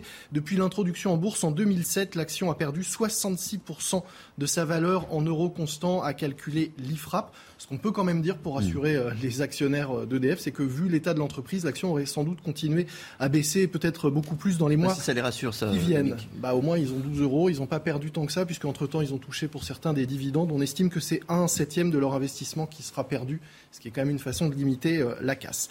Une question quand même qu'on peut se poser, c'est pourquoi hein, nationaliser, renationaliser EDF puisque l'État était quand même déjà largement majoritaire? Eh bien, le gouvernement estime que c'est indispensable pour pouvoir lancer la grande réforme d'EDF et au-delà du secteur de l'énergie. En effet, l'État va pouvoir investir massivement et restructurer le groupe tout en se mettant à l'abri de recours juridiques des actionnaires, oui, puisqu'il n'y en aura plus à part lui. Et il y a en effet urgence à réformer notre parc nucléaire et particulièrement euh, Atome, et pas euh, Atome. Euh, lundi, 30 des 56 réacteurs nucléaires du pays étaient à l'arrêt. Et puis les énergies renouvelables, même si elles ont beaucoup progressé, elles ne suffisent pas à compenser les besoins. Résultat, on doit encore importer à prix d'or. Hier, c'était 18% de la consommation qui était importée. Il va donc falloir construire deux nouveaux réacteurs, au moins 6, peut-être même jusqu'à 14 EPR, ce qui nécessite de pouvoir emprunter, avoir de bonnes conditions, donc la garantie de l'État est, est, importante, et puis avoir les mains libres pour agir, les mains libres peut-être, mais les poches plutôt vides, moins 10 milliards, c'est une grosse dépense, mmh. alors qu'il y a besoin de mettre de l'argent sur la table pour assurer notre indépendance énergétique. Deux questions. D'abord, l'État est-il en train de spoiler les petits actionnaires en, en rachetant 12 euros une action qui, qui valait 32 je pense surtout que l'État euh, préserve euh, la souveraineté euh, énergétique de notre pays et donc dans cet ensemble, l'ensemble des Français, le pouvoir d'achat des Français. Quand on met en place un, un bouclier tarifaire euh, sur à la fois le gaz et l'électricité, alors que nos voisins européens, justement, eux, sans ce bouclier, ont eu des augmentations euh, souvent à deux chiffres, ça, on a besoin. Ça, ça je suis d'accord, mais vous ne répondez pas. Ma... Mais j'allais y répondre si vous me laissez finir. Et donc, en l'occurrence, moi, je pense que cet investissement, ce n'est pas question de spolier les petits actionnaires, c'est de faire en sorte que l'État puisse reprendre la main sur la transition euh, énergétique, développer, investir beaucoup plus, vous l'avez dit, dans le nucléaire et dans euh, les énergies renouvelables, une énergie euh, décarbonée, et c'est tout l'enjeu de, stratégique des, des, prochaines années. Spoliation ou pas quand on rachète euh, Moi, je voudrais 12 euros, dire, pardon, que... on rachète une action euh, 12 euros de 32. Franchement, c'est pas un super coup euh, financier, on est bien d'accord. Hein. Mmh. Acheter 32, vendu 12. Moi, je voudrais quand même Alors parler qu'on a incité hein, les petits actionnaires à, à y aller. Oui, bien sûr. Mais on, voit que c'est quand même pas la meilleure affaire euh, mmh. financière que ces gens-là ont pu faire. Par contre, je voudrais parler d'autre chose. L'État détient 84% du capital d'EDF. On va investir 10 milliards d'euros. 10 milliards d'euros pour investir dans le nucléaire. Et pourquoi on a fermé Fessenheim? Voilà, mais c'est ce que je demande aujourd'hui. J'ai entendu pendant 5 ans le gouvernement nous dire qu'il voulait sortir du nucléaire progressivement. Et on vient de se rendre compte au moment de la campagne euh, présidentielle qu'il fallait mettre le paquet sur le nucléaire parce que, comme vous l'avez dit, euh, c'est une énergie décarbonée. Mais c'est devenu, une, devenu une, une, énergie verte. En mais, mais, ça a toujours été une énergie verte et je ne comprends pas ce, cet énervement qu'on a eu pendant tout ce mandat précédent à vouloir sortir du nucléaire et à fermer Fessenheim qui produisait de l'énergie nucléaire. Il y, a, il y, a une question qui, on va terminer là-dessus, c'est l'EPR ou les EPR, parce qu'il est prévu qu'on on en ouvre plusieurs, mais un n'est toujours pas n'a toujours pas été livré pour des milliards et, et ça coûte de plus en plus cher. Est-ce qu'on a raison de, de s'entêter vers vers euh, la construction d'EPR Aujourd'hui, c'est la, la, seule, la seule vision euh, possible pour euh, la souveraineté euh, énergétique. Donc oui, il faut continuer à construire du nucléaire. La question de Fessenheim est une autre, un autre sujet. C'était un engagement de la, du précédent gouvernement, enfin du précédent président de la République, notamment François Hollande, et qu'il qu fallait effectivement, quand lorsqu'il y a des engagements qui sont pris, il faut les assumer. C'était aussi une, une, usine, qui, enfin une, une, une, centrale qui était vieillissante, et donc c'était un engagement aussi de le fermer. Ce qui n'empêche pas qu'il faut construire à côté effectivement de nouveaux EPR et de nouvelles centrales qui nous permettent de maintenir cette souveraineté. Moi, je pense que cette décision est arrivée bien trop tard. Pendant cinq ans, avec les Républicains, nous avons demandé de laisser Fessenheim ouvert et d'accélérer sur le nucléaire parce qu'encore une fois, l'énergie nucléaire est décarbonée, on la maîtrise, c'est une technologie française. Donc c'est fort regrettable les décisions qui ont été Donc vous devez être heureuse précédemment. Maintenant. Et maintenant, on est vraiment voilà. heureux. Oui, en effet, vous nous avez enfin entendus. Merci beaucoup à tous les deux d'être venus ce matin sur euh, CNews pour ce face-à-face. Xavier euh, Iacovelli et Valérie Bazin. Malgrâce. Dans un instant, la météo, on va reparler de la canicule. Pour l'instant, les températures baissent, mais ça revient lundi, le coup de chaud. Direction hier les palmiers, Alexandra Blanc. Oui, on prend la direction de hier où les conditions météo vont rester agréables aujourd'hui au programme du soleil en moyenne 30 degrés, température donc qui reste toujours estivale mais sans excès. En revanche, plus vous irez vers les Alpes-Maritimes, plus vous aurez chaud ou encore en allant vers Marseille, on attend 35 degrés aujourd'hui. 21 départements sont placés sous surveillance avec d'une part les orages principalement euh, sur le nord-est du pays et puis ces fortes chaleurs qui vont se maintenir, vous le voyez, entre la basse vallée du Rhône, les Alpes-Maritimes ou encore les Savoies avec localement 35-36 degrés attendus. Alors oui, on est bien loin quand même des 42 degrés relevés en début de semaine du côté de Biscarros. Alors au programme ce matin, un temps orageux, un temps assez instable. Ça fait du bien. En conséquence, les températures vont baisser avec actuellement quelques orages, mais aussi de la pluie entre le bassin parisien et les régions du nord. Et puis dans l'après-midi, cette instabilité qui va se cantonner au nord du pays et qui va petit à petit se décaler sur le nord-est. C'est pourquoi les orages pourraient être localement violents du côté de la Lorraine ou encore de l'Alsace. Plein soleil partout ailleurs, notamment entre le Pays Basque, le golfe du Lion ou encore la Côte d'Azur et la Corse. Température respirable ce matin, on respire un peu mieux. 20 degrés à Paris, 21 degrés à Toulouse, en moyenne 23 degrés à Marseille. Et dans l'après-midi, la chaleur va se cantonner principalement au sud-est. Vous allez avoir chaud si vous êtes à Nîmes ou encore à Marseille avec 35 degrés cet après-midi, tandis que les températures sont beaucoup plus respirables sur la façade ouest, 23 degrés à La Rochelle, 21 degrés à Brest contre près de 40 degrés en début de semaine. Vous aurez 27 à Paris et 33 degrés à Besançon. On respire mieux, vient de vous dire euh, Alexandra Blanc, mais qu'est-ce qu'on a suffoqué hier? Des records ont été battus un petit peu partout. Il a fait plus de 40 degrés à Paris. Même le vent était chaud. Vous entendrez Parisiens et touristes qui ne cherchaient que de l'ombre. Emmanuel Macron attendu aujourd'hui sur la dune du Péla où la forêt continue de brûler. C'est tout un écosystème qui aujourd'hui est ravagé par des incendies qui ont dévasté 20 000 hectares. On fera le, point dans, un instant. Et pour nous accompagner, Éric Bocardi, porte-parole des sapeurs-pompiers de France. On reviendra aussi sur le plan de renationalisation d'EDF. Le montant de la facture sera de 10 milliards. Il reste 16% des actions à racheter. Vous expliquera Lomic Guillot et elles le seront pour 16 euros. Elles en valaient 32. Colère d'une association de petits actionnaires qui s'estime spolier. Notre invité Christian Stoffas, vice-président de l'association des salariés d'EDF, nous rejoindra dans un instant. On commence par la canicule en France. Il faisait très chaud hier, notamment dans l'Est. Chana, plus de 60 records absolus de chaleur ont été battus. Et à Paris, on n'en parle même pas. Oui, à Paris, les températures ont dépassé les 40 degrés. Ça n'était pas arrivé depuis 1872. Vous allez voir que pour lutter contre la chaleur, Parisiens et touristes ne manquent pas d'imagination. Inès Alicane. Parapluie en guise d'ombrelle, file d'attente devant les fontaines à eau ou encore brumisateur.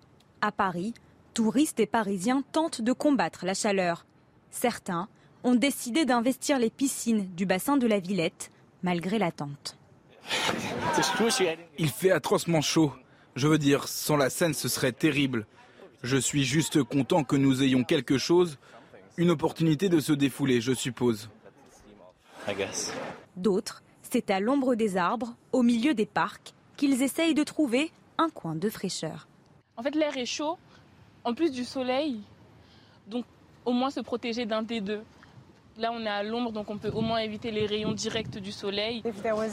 S'il n'y avait pas eu de parc avec des petits-enfants qui ont besoin de passer au moins un peu de temps dehors, cela aurait été extrêmement difficile. C'est le seul endroit où nous pouvons nous cacher. Les rues sont si chaudes. C'est seulement la troisième fois depuis 1872 que la température dépasse la barre des 40 degrés à Paris.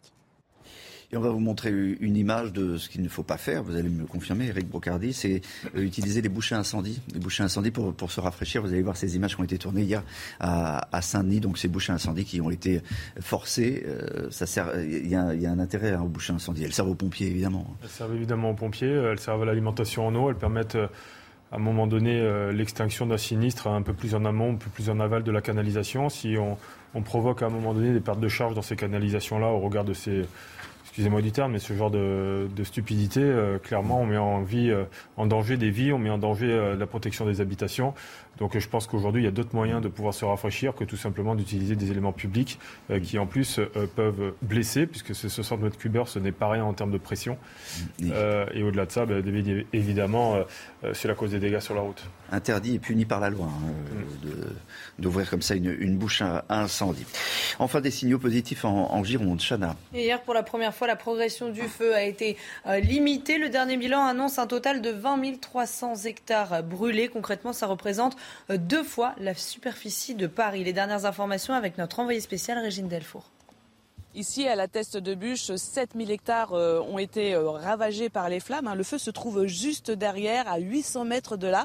Pompiers et euh, équipes de l'ONF s'activent hein, la journée pour créer, réaliser des pare-feux, puisque ce feu qui peut se réactiver à tout moment, notamment à cause de conditions météorologiques qui ne sont pas favorables. Je vous propose d'écouter le sous-préfet d'Arcachon. On peut effectivement dire que cette journée a été un petit peu plus favorable, mais il faut rester évidemment extrêmement prudent. Nous avons un vent euh, très versatile, donc euh, nous sommes plutôt dans une situation qu'on que je tiens à considérer tout de même comme défavorable, au sens où on n'est pas certain que les prévisions telles qu'elles sont annoncées, c'est le cas d'ailleurs depuis le, début, donc comme je le dis, de, ce feu, soient totalement linéaires en fait, et que nous ne nous trouvions pas avec un certain nombre de d'heures où le vent effectivement change de direction euh, euh, d'une heure à l'autre. 2000 pompiers sont donc mobilisés sur ces deux incendies. Ils sont épaulés hein, par des moyens aériens très importants, 8 Canadair et 2 Dash. Je vous rappelle que 20 000 personnes ont été évacuées de la thèse de Bûche. Emmanuel Macron est attendu aujourd'hui en, Gironde avec le, ministre de l'Intérieur. Un, signe un symbolique mais, mais important, Eric Procardi, pour vos collègues. symbolique, important quelle que soit la, couleur politique évidemment, parce qu'aujourd'hui ça permet de, à un moment donné de poser aussi le sujet, euh, de se retrouver face à des réponses très rapidement quand euh, Aujourd'hui, il y a une partie de l'économie, une partie touristique qui est amplement touchée. Ça permet aussi de, redonner euh, un, coup d'impulsion, un coup d'encouragement aussi à tous euh, ces hommes et ces femmes qui combattent et qui luttent contre les incendies. Ouais, et puis il y a une vraie mobilisation hein, de, tout le monde, de la région, des bénévoles. On vous a montré tout à l'heure ces, images, on va vous les, remontrer. Des bénévoles qui, qui amènent euh, de quoi prendre un petit déjeuner, par exemple, à, vos collègues.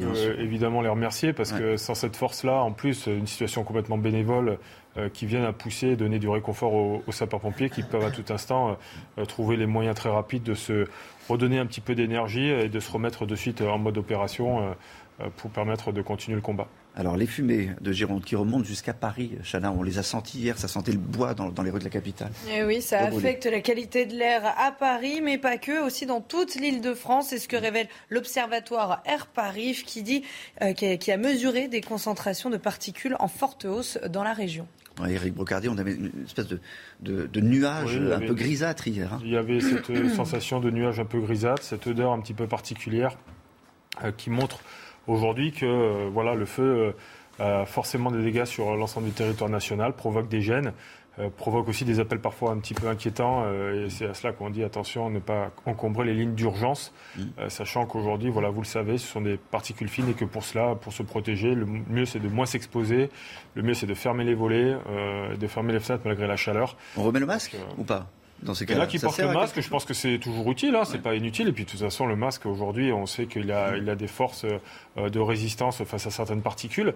Donc aujourd'hui, c'est voilà, c'est devenu dans la poche quelque chose de courant. Donc c'est intéressant, mais si, si, vous voyez des particules, vous sentez euh, qu'il y a voilà, ce nuage. Ça évite.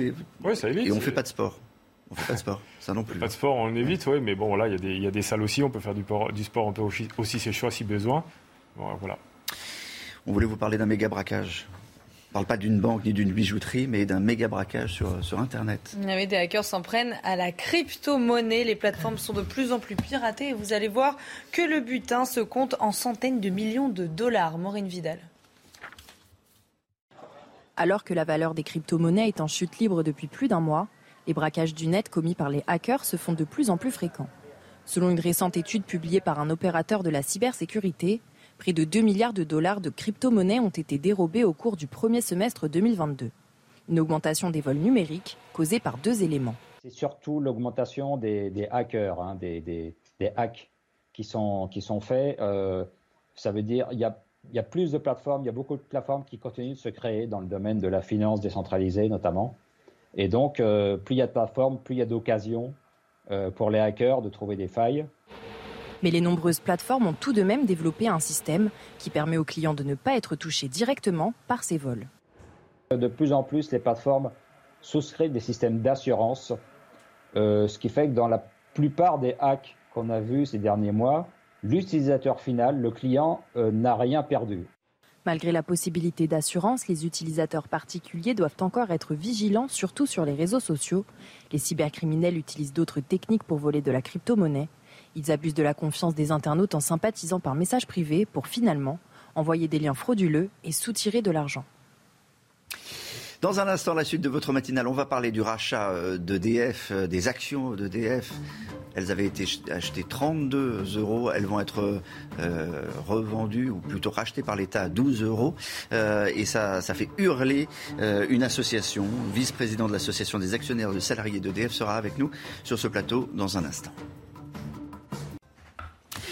La facture d'EDF, on la connaît à présent. Le Guillaume, 10 milliards, c'est ça? C'est ça, c'est le, montant euh, que l'État va devoir débourser pour euh, racheter la totalité euh, des actions d'EDF. Pour le moment, l'État ne possède pas de capital en entier. Il y a encore 15,9% du capital à racheter à des investisseurs privés ou à des investisseurs individuels. Christian Stoffas, bonjour.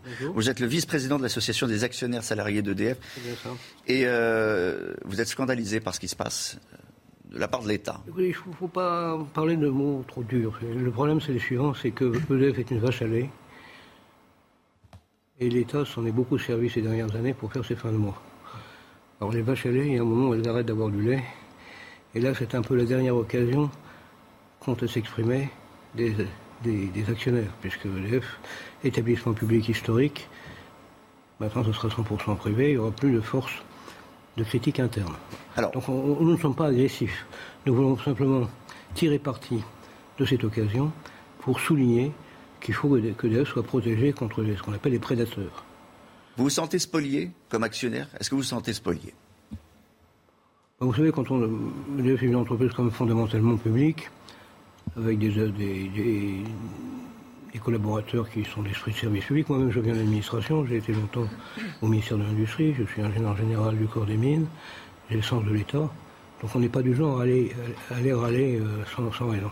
On pense simplement qu'il y a une bonne occasion pour souligner un enjeu national, qui est qu'on a une entreprise qui marche très bien, qui marche très bien, qui est évidemment très critiquée.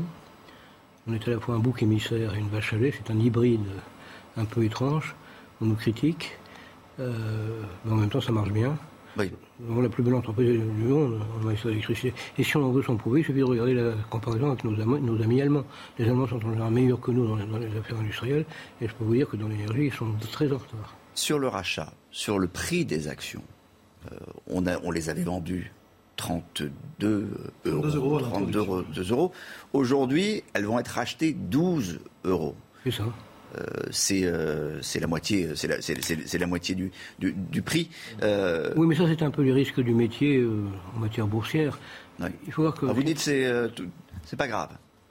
Bah non, si on, si on ne ferait pas, on porterait pas plainte, c'est pas grave. Ah ben, c'est là où je veux en venir. Vous portez plainte quand même. Votre association porte plainte. Pour quelle raison précisément il y, a eu, des débats importants dans notre organisation, également dans les organisations syndicales, et nous avons décidé d'y aller d'y aller parce que c'est la bonne occasion d'avoir un débat national sur la vache à lait EDF.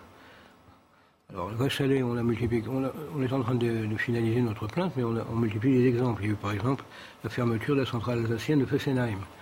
On décide de fermer Fessenheim il y a quelques mois, soi-disant parce qu'il y a un deal avec les écologistes. Et puis, euh, maintenant, on réhabilite le nucléaire, on relance le nucléaire. Euh, c'est quand même un peu paradoxal. Fessenheim, en plus, euh, on a été spolié, c'est-à-dire qu'il n'y a, pas eu d'indemnité du gouvernement. décision arbitraire, et puis voilà. Euh, il y, a quand même pour les actionnaires un manque à gagner. Oui. Est-ce que vous demandez, par exemple, la, compensation du, manque à gagner Oui, alors ça, ce sont les termes de la plainte. On a d'abord l'argumentaire. Qu'est-ce qu'il y a dans la plainte Alors précisez? Elle n'est pas encore tout à fait finalisée. On la finalise aujourd'hui, hein, pour la déposer demain. On est en train de lister les indemnités, les sanctions qui sont données, parce que c'est du pénal, c'est une plainte au pénal. Hmm. Euh, on considère qu'il y a eu ce qu'on appelle un, abus de majorité. C'est l'actionnaire majoritaire, l'État a imposé des décisions qui nuisent en fait aux minoritaires. Donc c'est un cas bien connu en matière boursière, c'est l'abus de, majorité. Donc compenser le manquant gagné en fait partie. Alors on, on, va, on va demander des indemnités de compensation et puis aussi des sanctions pénales. Quel genre? C'est méchant, hein, simplement, c'est symboliquement. Euh, je ne peux pas vous dire le détail, on n'a pas encore finalisé la plainte. Bon. Parce qu'aujourd'hui. Lobby.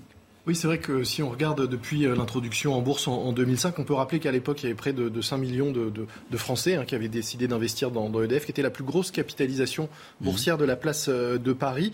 Et si on regarde aujourd'hui, ben, en fait, euh, depuis l'introduction, l'action a perdu 66% de sa valeur en, euros constants, à calculer l'IFRAP. Alors certes, les actionnaires ont perçu des dividendes au fil des ans, hein, ce qui leur a permis de, de gagner un peu d'argent, mais globalement, globalement c'est un septième de l'investissement initial qui est parti en fumée depuis depuis ces années euh, du fait de...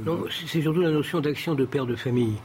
Qu'est-ce qu'il y a de plus père de famille que d'EF oui, c'est une valeur sûre, la plus grosse capitalisation. Il y a un gigantesque des Français à investir et acheter des actions. Le meilleur du monde, qui est un gigantesque atout, dont on a bien besoin en ce moment avec la crise énergétique. On a un gigantesque atout, nous sommes protégés des crises de l'énergie par, euh, Ce, que, je veux dire, on va terminer là-dessus. Euh, investir chez EDF il y, a, quelques années, ça ne ça vous avait pas rendu multimilliardaire j'ai pris un gros paquet en profitant des tarifs offerts aux, salariés.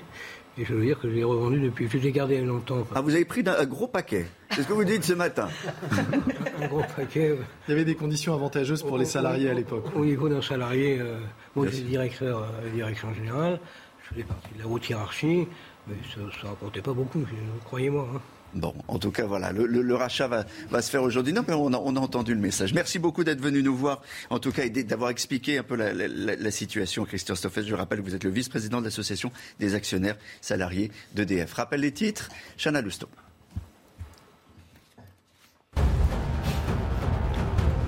Des aides pour les commerces autour des campings détruits par les incendies en Gironde. C'est l'annonce faite par la ministre déléguée au tourisme, Olivia Grégoire. Ceux qui sont assurés seront accompagnés et remboursés. Reste à déterminer ce qui sera fait pour ceux qui ne le sont pas. Le projet de loi pouvoir d'achat à l'Assemblée nationale, ça avance. Trois articles ont été votés hier soir, notamment l'article controversé qui concerne les intéressements touchés par les salariés en entreprise. Et ça a été long, très long, plus de six heures de débat. Vladimir Poutine annonce des avancées sur les exportations de céréales ukrainiennes. Le président russe qui appelle néanmoins à lever les restrictions occidentales contre Moscou. C'est sa condition pour faciliter l'exportation de la production agricole ukrainienne. 20 millions de tonnes de céréales sont toujours bloquées à cause de la guerre. Les soldes. Les soldes, c'est terminé. Chana, vous avez fait les soldes? Non. Bon, moi non plus, j'ai pas fait les soldes. Ah bah, vous avez fait les soldes Beaucoup de Français n'ont pas fait les soldes. Vous avez fait les soldes C'est solde. Hein. Ah bah, vous n'avez pas fait. C'est la braderie, là. C'est la grande braderie. la grande braderie. Moins 10, moins 20, moins 30%. Il n'y a pas eu des méga, euh, des, des, des, méga mais remises, mais en revanche, le chiffre d'affaires enregistré par, par les différentes catégories d'enseignes est, à la baisse, c'est certain. Oui, oui, il y a eu des grosses remises, mais moins 10, moins 20, moins 30, c'est le, le, chiffre d'affaires des, soldes qui est, qui est en baisse. Et en effet, Olivier, le, démarrage des soldes avait été décevant. Euh, le bilan à mi-solde est éterne et donc sans surprise le résultat de cette dernière période de solde qui s'est terminée hier est très très décevant selon l'Alliance du commerce qui regroupe les grandes enseignes. Le chiffre d'affaires pendant les soldes est en recul de 10% par rapport au solde de 2019 et c'est encore pire pour les petits commerçants qui souffrent le plus et annoncent des chiffres d'affaires inférieurs de 20 à 30% à ceux de 2019. Un recul qui s'explique parce que les Français en cette période de crise d'inflation et de baisse du pouvoir d'achat font sans doute plus attention à leurs dépenses qu'avant.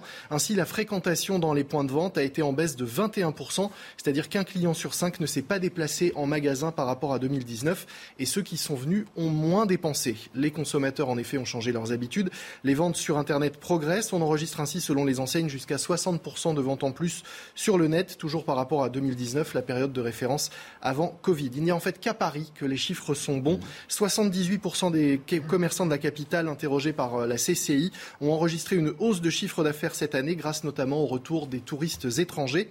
Mais ailleurs, les soldes ont été tellement moroses que plus de la moitié des petits commerçants disent aujourd'hui que ça ne sert à rien et qu'ils n'en feront plus à l'avenir. Plus de la moitié songent à carrément arrêter les soldes. La Fédération nationale de l'habillement appelle même à une réflexion globale sur les soldes, jugeant que ce modèle n'est pas du tout écologique et plus aussi rentable qu'avant sur le plan économique. On va donc brader les soldes et bazarder tout cela si ça ne rapporte plus. Mais c'est quoi le nouveau modèle? C'est les soldes les sur Internet? Les braderies permanentes et effectivement un problème d'ajustement des prix et de, de, manque de compréhension du vrai prix des choses. Il faudra euh, une loi hein, là-dessus, hein. ça ne va pas se faire euh, comme ça. Merci beaucoup, euh, Lobic. Dans un instant, on revient sur le déplacement d'Emmanuel Macron. le chef de l'État, vous le savez, est attendu en Gironde aujourd'hui. Le commentaire de Jonathan Sixou dans un instant. Restez avec nous sur CNews. Jonathan Sixou, les feux de forêt euh, prennent une tournure plus politique. Le député de la France insoumise, Michel Salah, a interpellé le gouvernement hier après-midi lors des questions euh, à l'Assemblée nationale, questions au gouvernement, déplorant un manque de moyens déployés sur le terrain. Écoutez. La flotte d'avions de lutte anti-feu située à Nîmes comprend sur le papier 12 Canadair, 7 Dash. Le 14 juillet 2019, ces 19 avions étaient en capacité de voler. Aujourd'hui, nous régressons. Seuls 9 Canadair, 4 Dash volent. Vous avez établi, depuis 2017, affaibli nos opérations publiques comme Météo France, l'OFB, l'ONF, l'IGN, en supprimant près de 15% des effectifs. Il faut que cela cesse. Tout ne peut pas être objet de la polémique. Il n'y a pas neuf Canadair comme vous l'avez évoqué, il n'y a pas neuf avions. Il y a 21 avions et 35 hélicoptères. Nous avons la plus grande flotte européenne. Nous avons mobilisé des militaires. nous avons mobilisé des moyens comme aucun pays européen ne le fait. Comme aucun pays européen ne, le fait, dit Gérald Darmanin, qui sera avec Emmanuel Macron tout à l'heure sur, sur le terrain. On s'attend à, on s'attend à quoi, Jonathan, bah, politiquement? On s'attend déjà à une présence symbolique et nécessaire. Il est euh, fondamental que le président de la République se rende au plus près euh, des pompiers, auprès des sinistrés et constater euh, également par lui-même l'étendue des dégâts. D'autant plus nécessaire et urgent ce déplacement, Olivier, qu'une lettre ouverte a été adressée au chef de l'État par les présidents des départements des Landes et de la Gironde. Dans cette lettre, ils attirent, ils alertent le chef de l'État sur la nécessité de revoir l'organisation de la sécurité civile il euh, pointe trois points, le fonctionnement, l'équipement et la coordination des moyens. Selon eux, les incendies démontrent en fait la limite aussi du financement des SDIS. Le SDIS, c'est le service départemental d'incendie et de secours. Ce financement n'a pas été euh, revu depuis une vingtaine d'années. Il plaide aussi pour un renforcement de la force aérienne, euh, une flotte plus conséquente. On voit que ça fait débat à l'Assemblée et aussi et surtout mieux répartie sur le territoire pour être mieux adapté aux situations d'urgence. Les deux élus plaident également pour une stratégie de lutte à trois échelles interdépartementale, nationale et européenne. La clé de voûte de ce système à trois échelles serait évidemment la simultanéité. le ministre de l'Intérieur a été vivement pris à partie euh, également sur l'inaction du gouvernement en matière environnementale ah bah, Il a bien fallu euh, répondre euh, pour Gérald Darmanin à l'action ou l'inaction euh, d'Emmanuel Macron qui, depuis plus de cinq ans, parle beaucoup mais ne fait pas grand-chose et pourtant ça fausse fort à l'Elysée. Hein. Rien qu'en 2020, la présidence a organisé la Convention citoyenne pour le climat, le sommet des hautes ambitions climatiques, le sommet One Planet Fonds souverain, le Conseil de défense écologique, l'Office français de la biodiversité. Je m'arrête là pour les annonces et je vous passe également les discours et euh, les plans de soutien aux filières vertes dans l'industrie et particulièrement euh, dans la filière automobile. Rappelez-vous aussi que depuis sa réélection en avril dernier, désormais le Premier ministre, en plus d'être chef du gouvernement, est, chargé de la planification mmh. écologique. Vous connaissez peut-être la phrase de Clémenceau quand on veut enterrer une décision je connais, commission. je connais toutes les phrases de Clémenceau. Et, ça ressemble en tout cas furieusement. En tout cas, pendant ce temps-là, et comme le disait le président Chirac, la maison brûle. Oui, euh, un mot, Éric Brocardi. Euh, je rappelle que vous êtes porte-parole des sapeurs-pompiers de, France, que vous accompagnez tout au long de cette matinale. Est-ce qu'il faut changer euh, des choses sur la coordination des, moyens et repenser le fonctionnement de, des SDIS Je pense qu'effectivement, il, il, y a des sujets aujourd'hui de coordination, mais qu'elle est, elle est extrêmement performante aujourd'hui, puisqu'il y a une solidarité entre les mmh. départements qui est qui est optimale euh, pour la bonne et simple raison que le centre opérationnel zonal arrive à coordonner euh, de manière très rapide l'ensemble des moyens dès lors qu'il s'agit euh, tout simplement de permettre à des moyens, par exemple du Var, de venir directement en renfort des Bouches-du-Rhône. On a vu en Gironde, ça vient du monde. Il faut savoir que voilà, la force de frappe des sapeurs-pompiers, c'est dans sa rapidité d'action. Donc mm. quand on appuie sur un bouton, on sait déjà mm. se mettre en dommage. Nous sommes déjà préparés en amont dans les casernes pour pouvoir permettre de réagir très rapidement. Et c'est ce qu'on ne voit pas, mais qui au quotidien nous prépare à ce type d'événement Merci beaucoup euh, pour, cet éclairage. Dans un instant, la suite de votre matinale, évidemment. L'invité euh, de 8h15 sera Franck Riester, ministre délégué aux relations avec le Parlement. Il répondra aux questions de Florian Tardif. Mais tout de suite, c'est l'heure de la météo d'Alexandra Blanc. Ravi de vous retrouver avec une météo particulièrement orageuse aujourd'hui. Et oui, retour d'un temps un petit peu plus instable, retour de quelques orages cet après-midi, principalement entre les régions centrales et le nord-est, avec d'ailleurs plusieurs départements placés sous surveillance par Météo France, puisque les orages pourraient être localement assez violents entre le nord de la Bourgogne, la Franche-Comté ou encore en remontant vers la Lorraine ou encore les régions du nord. On retrouve en revanche un temps beaucoup plus lumineux autour du golfe du Lion ou encore sur la façade atlantique. Les températures, températures en baisse excepté sur le sud-est où la canicule se maintient. 35 degrés à Marseille, 35 degrés également à Nîmes. Vous aurez localement 36 degrés à Ajaccio ou encore à Grenoble. Température donc qui vont rester caniculaires en allant euh, vers les Alpes. Et puis partout ailleurs, les températures dégringolent. On perd en moyenne 10 à 13 degrés sur le bassin parisien avec 27 degrés cet après-midi. Vous aurez 29 degrés à Toulouse et en moyenne 23 degrés du côté de La Rochelle. La suite du programme, demain matin, les conditions météo vont rester agréables. Dans l'après-midi, très peu d'évolution, seulement quelques nuages sur les régions du nord. Le tout dans des températures qui vont rester à peu près conformes au normal de saison avec une moyenne de 28 degrés sur le nord et de 33 degrés dans le sud. Il est 8h sur CNews. Merci d'être avec nous. La suite de votre matinale. Dès le début du journal, nous euh, retrouverons euh, en Gironde Clémence Barbier qui est auprès des, pompiers qui reviennent du, front. Elle vous dira ce qui s'est passé euh, cette nuit. Une nouvelle nuit de, lutte, mais les, les nouvelles sont plutôt bonnes ce matin, d'autant qu'il a légèrement plu Méga polémique à l'Assemblée après un, salut nazi. Le député Rémi Reberoth a, mimé ce geste dans l'hémicycle le 12 juillet dernier. Sa défense était qu'il s'agissait de montrer à un élu RN qu'il ne devait pas lui-même le faire. Malaise, réaction et convocation. Et puis on parlera du, du projet de loi sur le pouvoir d'achat à l'Assemblée nationale. Ça avance. Trois articles ont voté, ont été votés la nuit dernière. Mais on va tout de suite rejoindre Clémence Barbier euh, à la thèse de, de Bûche. 7000 hectares sont partis en fumée. 20 000 personnes euh, ont été évacuées, on, le rappelle. Et euh, cette nuit a été une nouvelle nuit de, lutte. Mais, les signaux sont plutôt positifs ce matin, Clémence. Vous trouvez près des pompiers? Effectivement, Olivier, euh, nous sommes euh, euh, sur le point de rencontre donc des pompiers, vous pouvez le voir. Alors il y a ceux qui se préparent à affronter une nouvelle journée de lutte et ceux justement qui viennent, qui viennent de rentrer de mission. Nous avons pu discuter avec eux. Hein. On sent cette fatigue, on sent, on voit que leur visage est creusé, qu'ils ont moins de force, mais toutefois ils sont plutôt optimistes. Ils nous ont justement raconté comment ça s'est déroulé cette nuit et je vous propose de les écouter.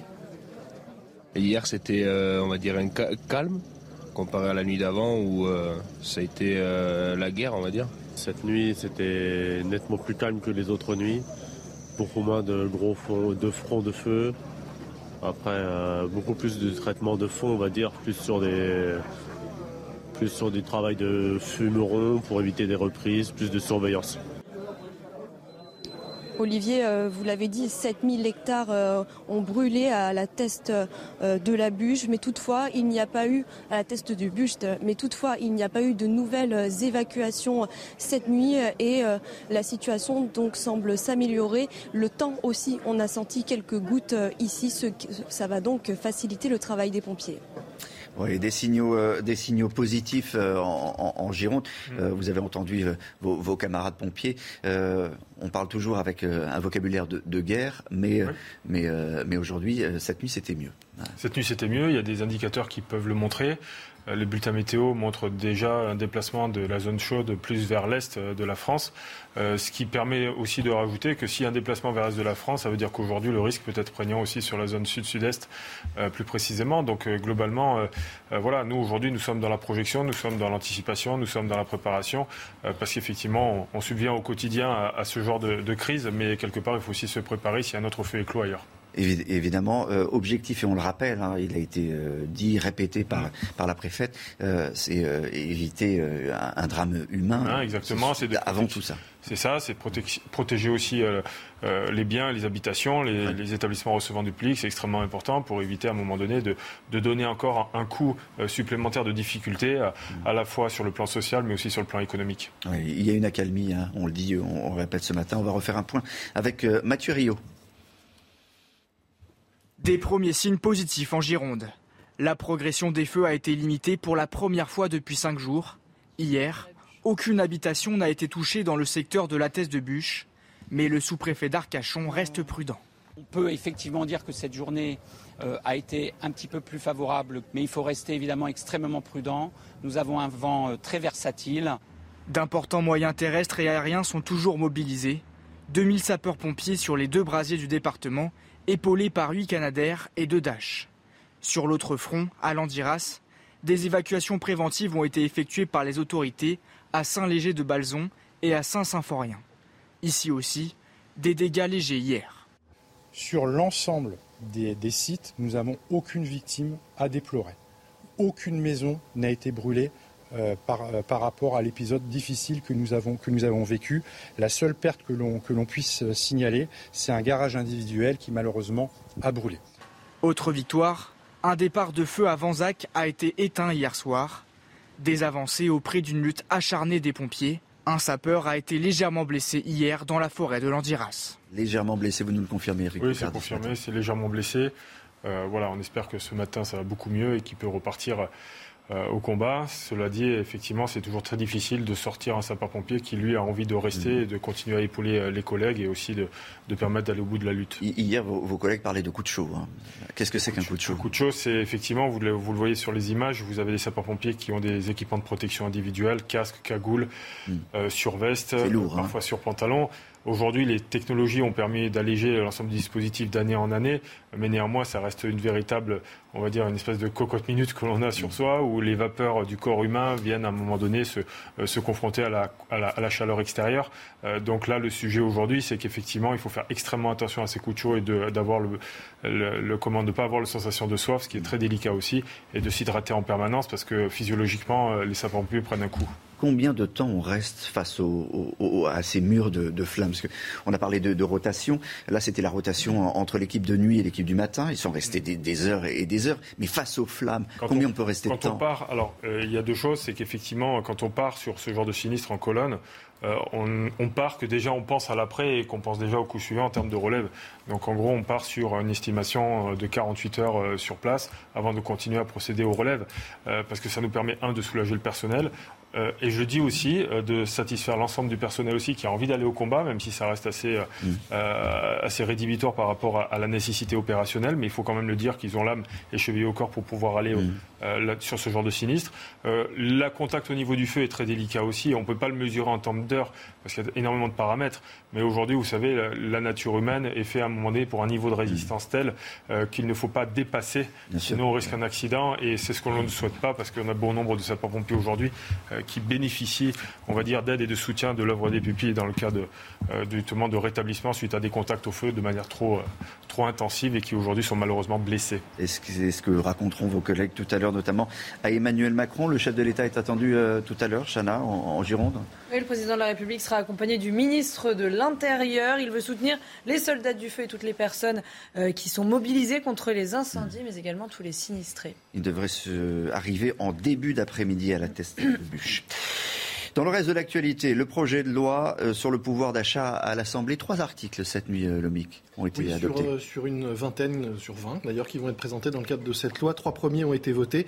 Il s'agit de la prime Macron qui est élargie et qui est augmentée, la prime de partage de la valeur qui est une nouvelle prime et, et enfin l'accord d'intéressement qui va permettre donc aux, aux salariés d'être intéressés aux résultats de, des entreprises. Ce sont euh, trois articles qui euh, ne coûtent rien finalement à l'État puisque là, ce sont les entreprises qui vont être incitées à contribuer au pouvoir d'achat, à l'améliorer sous forme de prime et non pas de salaire comme l'aurait souhaité une partie euh, des Et ça continue à ferrailler dur hein, hier soir, Chana.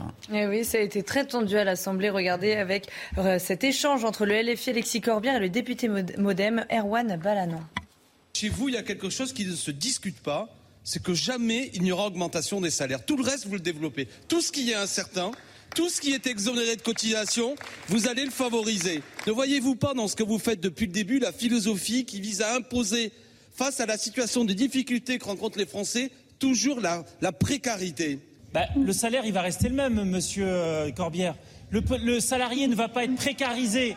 En quoi il est précarisé? Expliquez-moi simplement ça. En quoi, en gagnant plus, un salarié va être précarisé? Jonathan Section, on se félicite de la vitalité des, débats à l'Assemblée? Eh ben, On voit déjà que les députés de deux bords différents arrivent au moins à échanger. Ensuite, ne me demandez pas mmh. d'interpréter la qualité euh, de l'échange. Mmh. Euh, ils arrivent à parler sans s'insulter, c'est dire si on, parle, si on part de loin. Et donc il y a des articles qui sont adoptés, ça aussi. Hein. Oui, ça prend du temps, c'est le jeu parlementaire. Vous savez, le travail se fait surtout en commission. Euh, les débats dans l'hémicycle, le cirque dans l'hémicycle, c'est aussi une petite tradition. mais il y a un texte très important pour les Français ce sont des textes fondamentaux pour les Français. Et ce qui est paradoxal, c'est que tous les partis qui siègent aujourd'hui dans l'hémicycle ont fait campagne sur le pouvoir d'achat. Donc euh, c'est euh, assez euh, intéressant de voir comment les uns et les autres, parce que tous le font, instrumentalisent la question.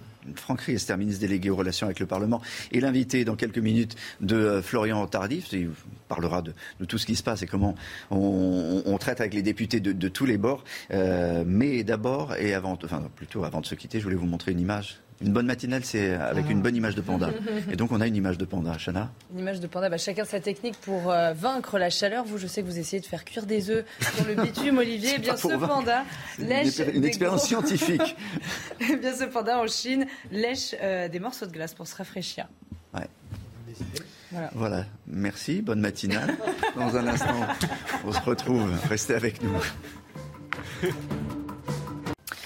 Dans un instant, Franck Riester, ministre délégué aux relations avec le Parlement, est l'invité de la matinale de Florian Tardif, juste après le rappel des titres de Chana Lousteau. Deux policiers hors service violemment agressés à la gare de Saint-Malo. Tout a commencé dans un TGV en provenance de Paris. Le ton est rapidement monté entre les agents en civil et un groupe de jeunes visiblement très énervés par la panne du train. À leur arrivée à Saint-Malo, les policiers ont eu la mauvaise surprise de découvrir qu'un comité d'accueil très violent les attendait. Quatre mineurs et un majeur ont été placés en garde à vue. Dans la banlieue londonienne, une centaine de pompiers étaient mobilisés hier pour combattre un incendie. Les flammes ont détruit plusieurs bâtiments et maisons du village de Winnington. C'est à une trentaine de kilomètres du centre de la capitale britannique. 14 personnes ont dû être évacuées. L'origine de l'incendie n'est pas encore déterminée. Gazprom continuera de remplir ses obligations. C'est ce qu'a déclaré Vladimir Poutine hier pendant une conférence de presse à Téhéran. Une annonce qui intervient alors que les livraisons vers l'Europe baissent avec le conflit en Ukraine. Ces dernières semaines, Gazprom a réduit ses livraisons de gaz de 60%. Florian, c'est à vous. Bonjour Franck Riester, vous êtes ministre des Relations avec le Parlement, poste ô combien stratégique puisque c'est à vous que revient la tâche de trouver à chaque texte une majorité, faute d'avoir obtenu suffisamment euh, de sièges à l'Assemblée nationale. Vous avez petit déjeuner avant de venir ici?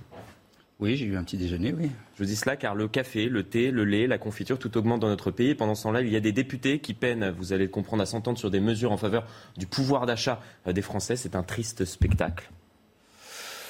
Écoutez, en tout cas, je suis euh, convaincu que le comportement dans l'hémicycle, euh, la volonté euh, de débattre sereinement, avec détermination, en défendant ses idées, plutôt que de s'invectiver, plutôt que de passer du temps à, à créer du clivage entre nous, est essentiel. Les Français nous regardent. Ils ont voté au présidentiel, ils ont réélu Emmanuel Macron, ils ont voté aux élections législatives, ils ont donné une majorité à celles et ceux qui soutiennent le président Macron et son projet, mais certes une majorité relative, et quelque part ils nous ont appelés à travailler ensemble, à euh, trouver des compromis à trouver des voies de passage pour leur permettre de résoudre concrètement leurs problèmes, et notamment les questions de pouvoir d'achat.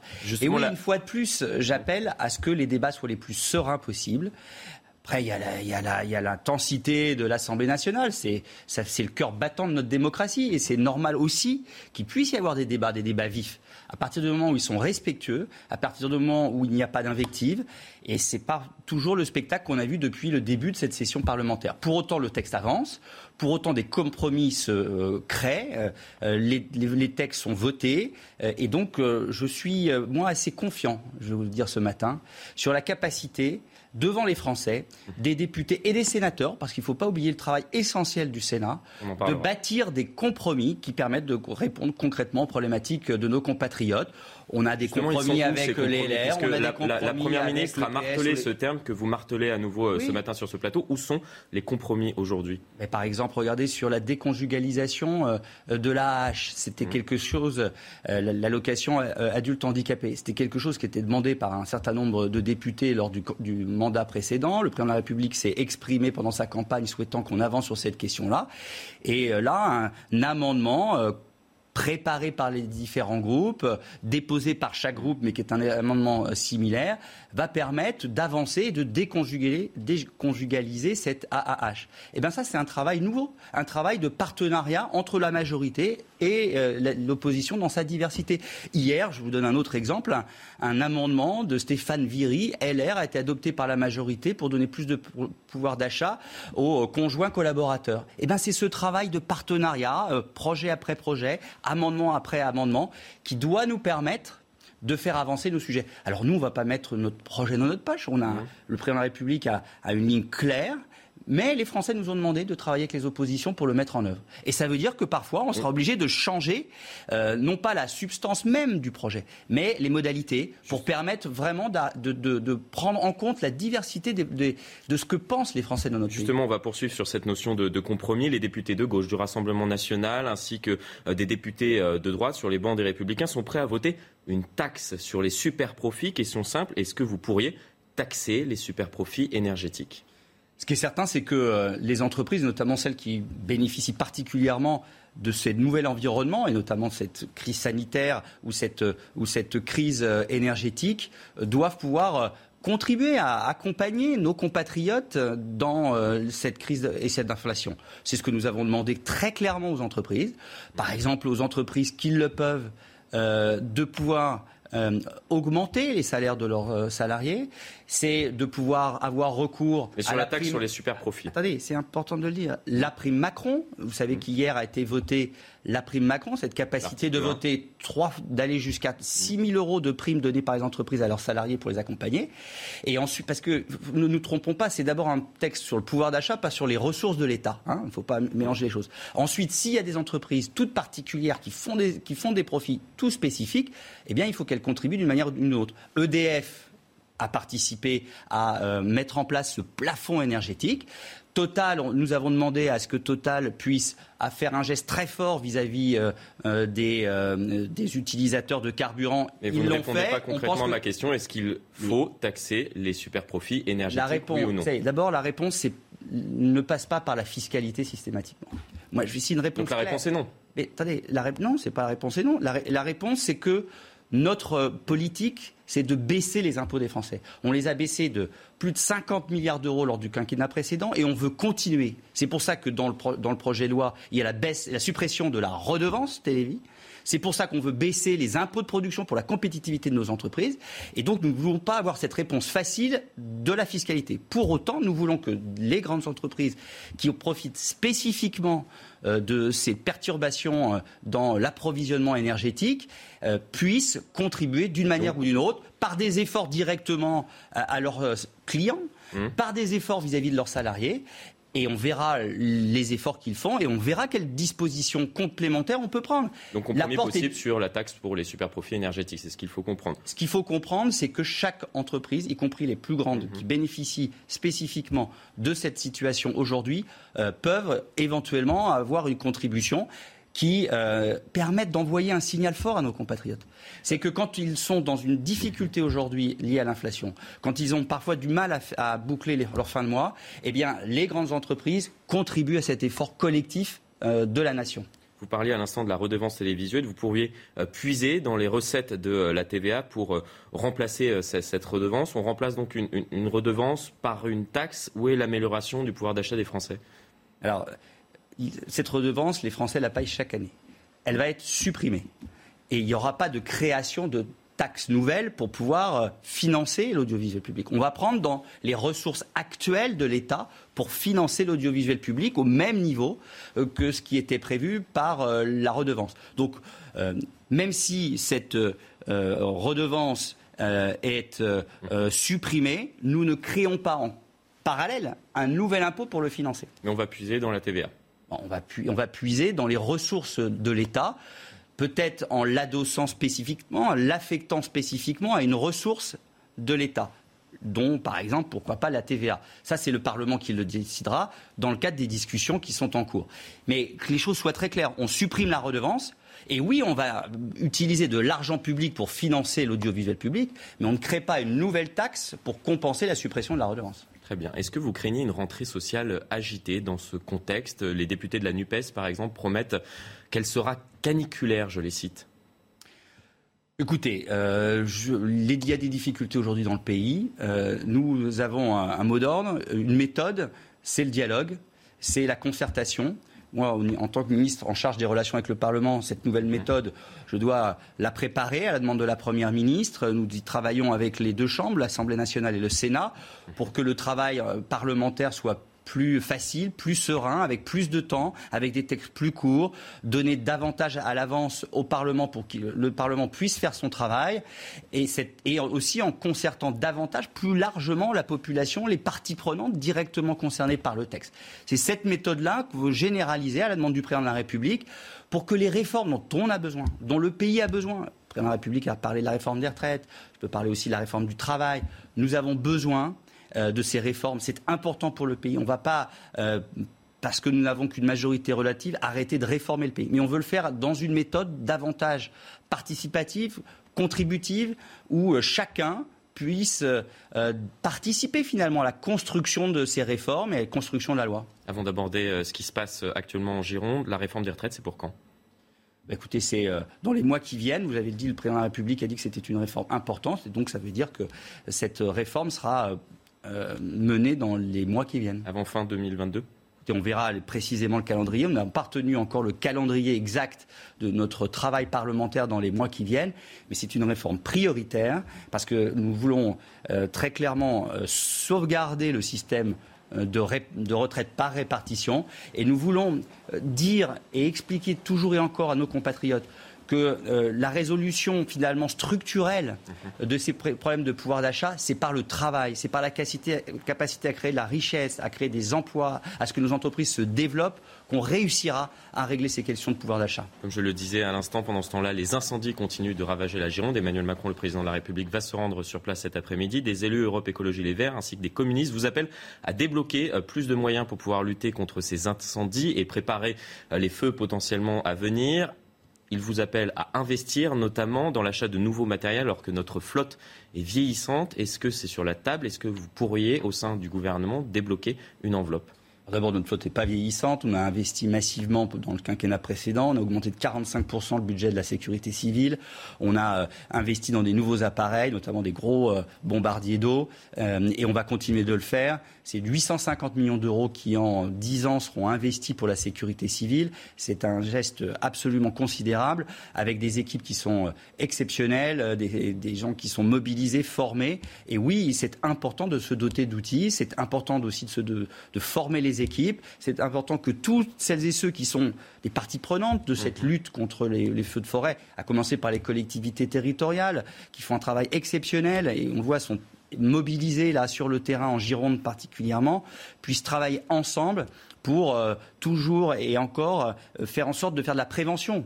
D'abord lutter contre euh, les, euh, je dirais, les gestes euh, du quotidien qui peuvent parfois avoir des conséquences terribles. C'est-à-dire jeter un mégot. il faut savoir que 90% des départs de feu sont liés à, un, mauvais geste humain sans compter évidemment les pyromanes. Ça, c'est encore autre chose qui doit être sanctionné très fermement.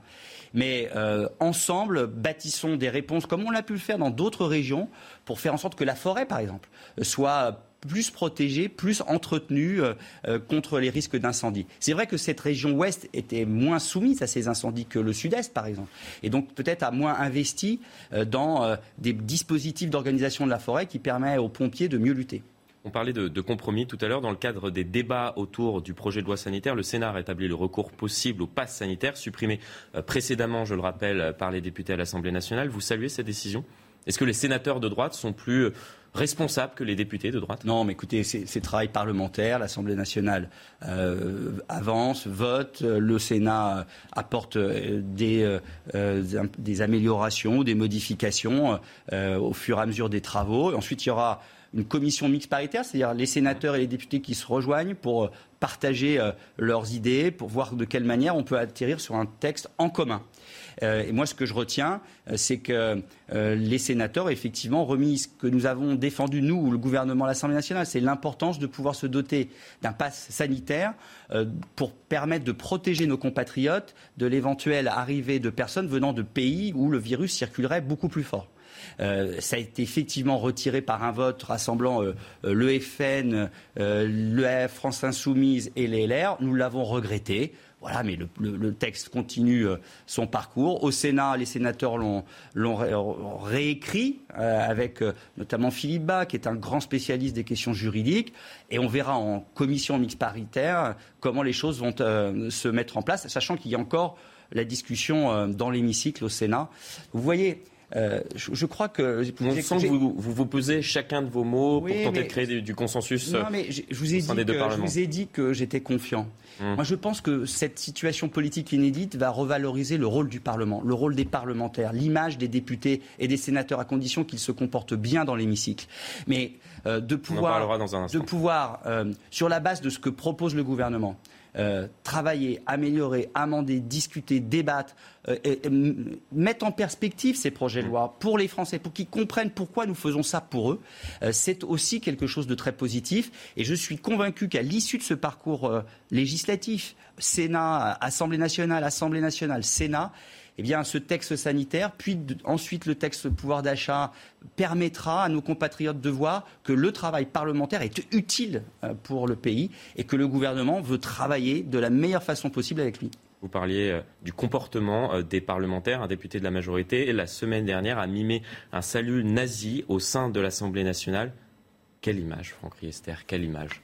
Oui, je pense que tous les, tous les gestes euh, euh, inappropriés, c'est le moins qu'on puisse dire. Euh, les, les, invectives doivent être exclues du comportement des députés, des sénateurs. On verra quelle est la décision prise par l'Assemblée nationale, par la présidente de l'Assemblée nationale. mais les sanctions sont à l'étude? Écoutez, en tout cas, euh, c'est dans les mains. On sent un certain malaise, en tout cas, au sein de la majorité, y compris sur ce plateau. Non, mais il n'y a, pas de, malaise. Il faut être clair. Les mmh. comportements doivent être dignes. L'attitude des députés, des sénateurs doit être exemplaire. Les Français nous regardent. Nous avons une part de la souveraineté nationale dans nos mains. On doit en être digne. Merci beaucoup, Franck Riester. Merci à vous. La suite de votre matinale sur CNews. Dès le début du journal, nous retrouverons en Gironde Clémence Barbier qui est auprès des, pompiers qui viennent de, revenir du, front. Euh, nous ferons le bilan de ce qui s'est passé cette nuit. Un léger mieux. Euh, en plus, il y a quelques gouttes de pluie depuis ce matin. Emmanuel Macron, je vous le rappelle, se rend sur place au chevet des secours, mais aussi des professionnels qui ont tout perdu. La fin de l'épisode caniculaire, les températures partent à la baisse dans la plupart des régions. Il y a même des orages importants depuis ce matin, mais qu'est-ce qu'on a suffoqué hier? Il a fait plus de 40 degrés à Paris. Même le vent était chaud, vous entendrez Parisiens et touristes qui ne cherchaient que de l'ombre. Et puis nous parlerons de ces violences contre les forces de l'ordre qui continuent et qui se multiplient. Deux policiers hors service violemment agressés à la gare de Saint-Malo dans un TGV en provenance de Paris. Reportage à la fin de ce journal. Des signaux positifs en Gironde. Clémence Barbier, vous êtes à la thèse de, bûche avec euh, Antoine Durand. Des signaux positifs. Euh, cette nuit, les, pompiers ont continué à, lutter, mais euh, il y a eu du côté du ciel du mieux et en particulier quelques gouttes de pluie.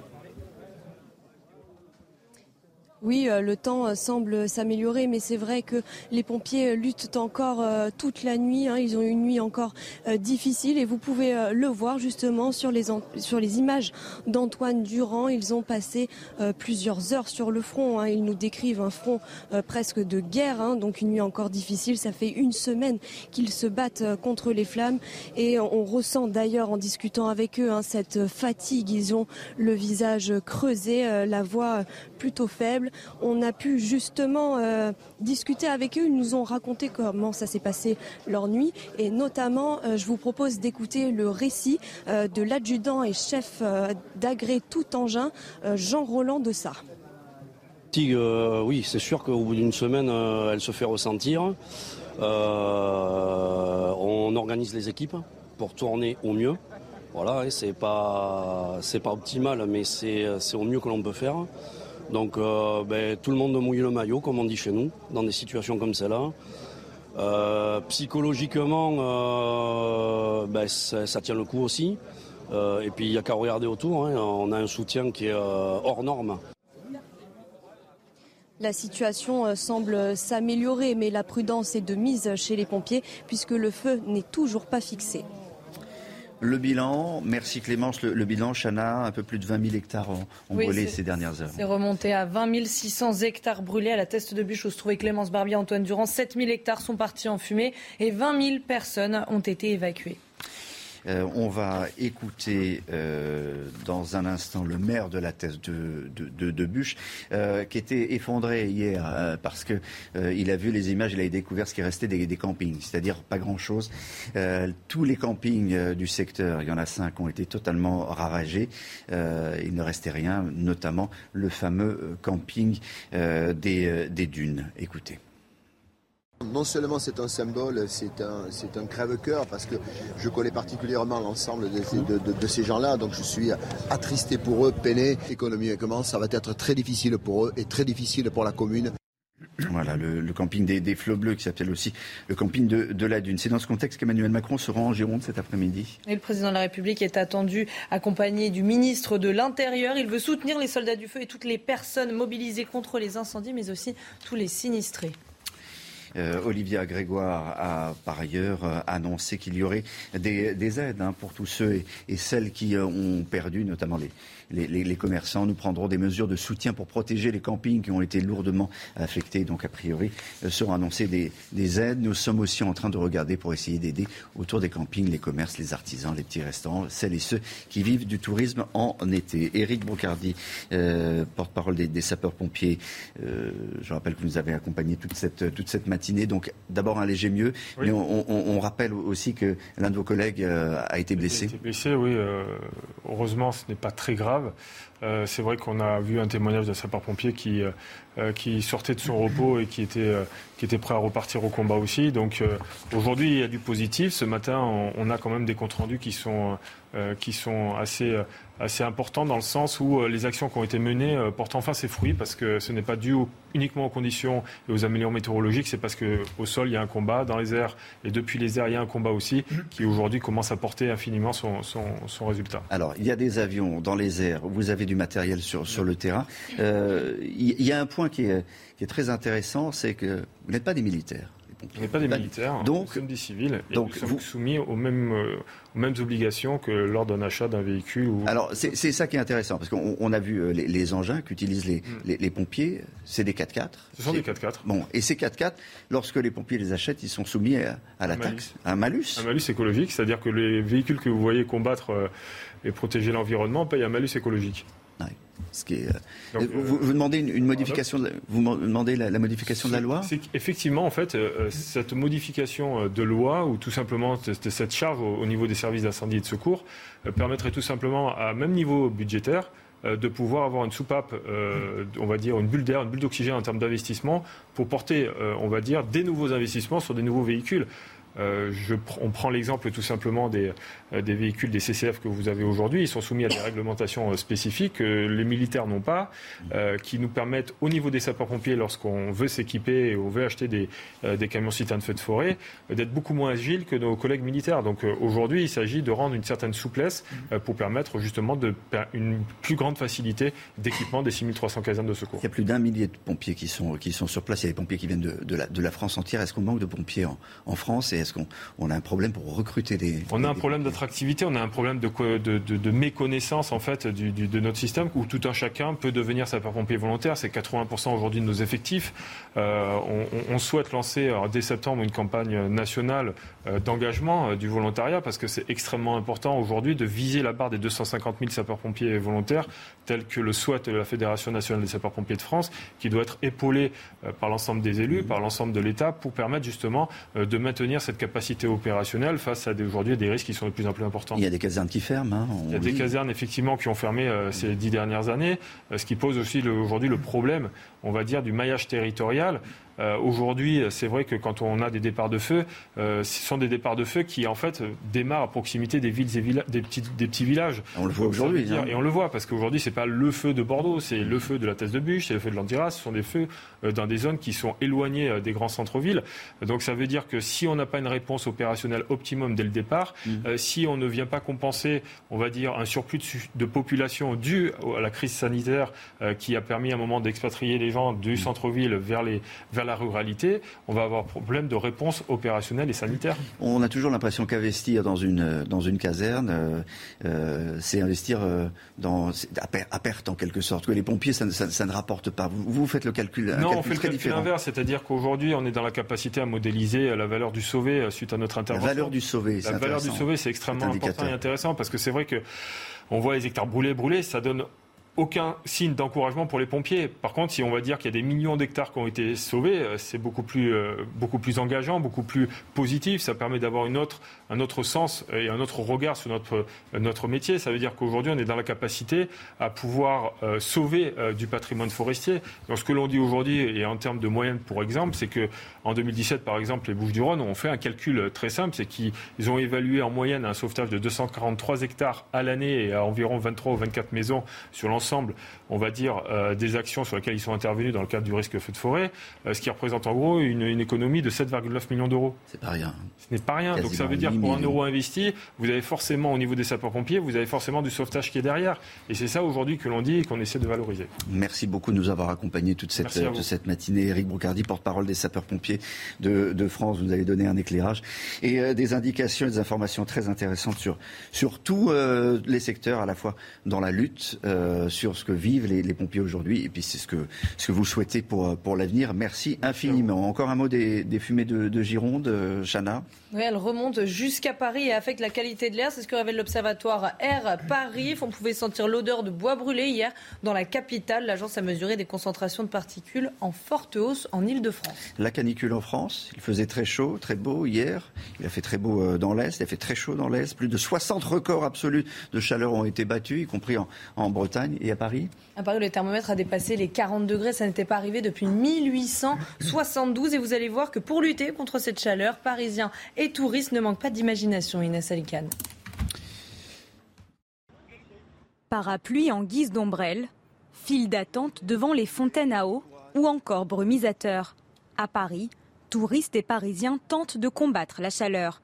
Certains ont décidé d'investir les piscines du bassin de la Villette malgré l'attente.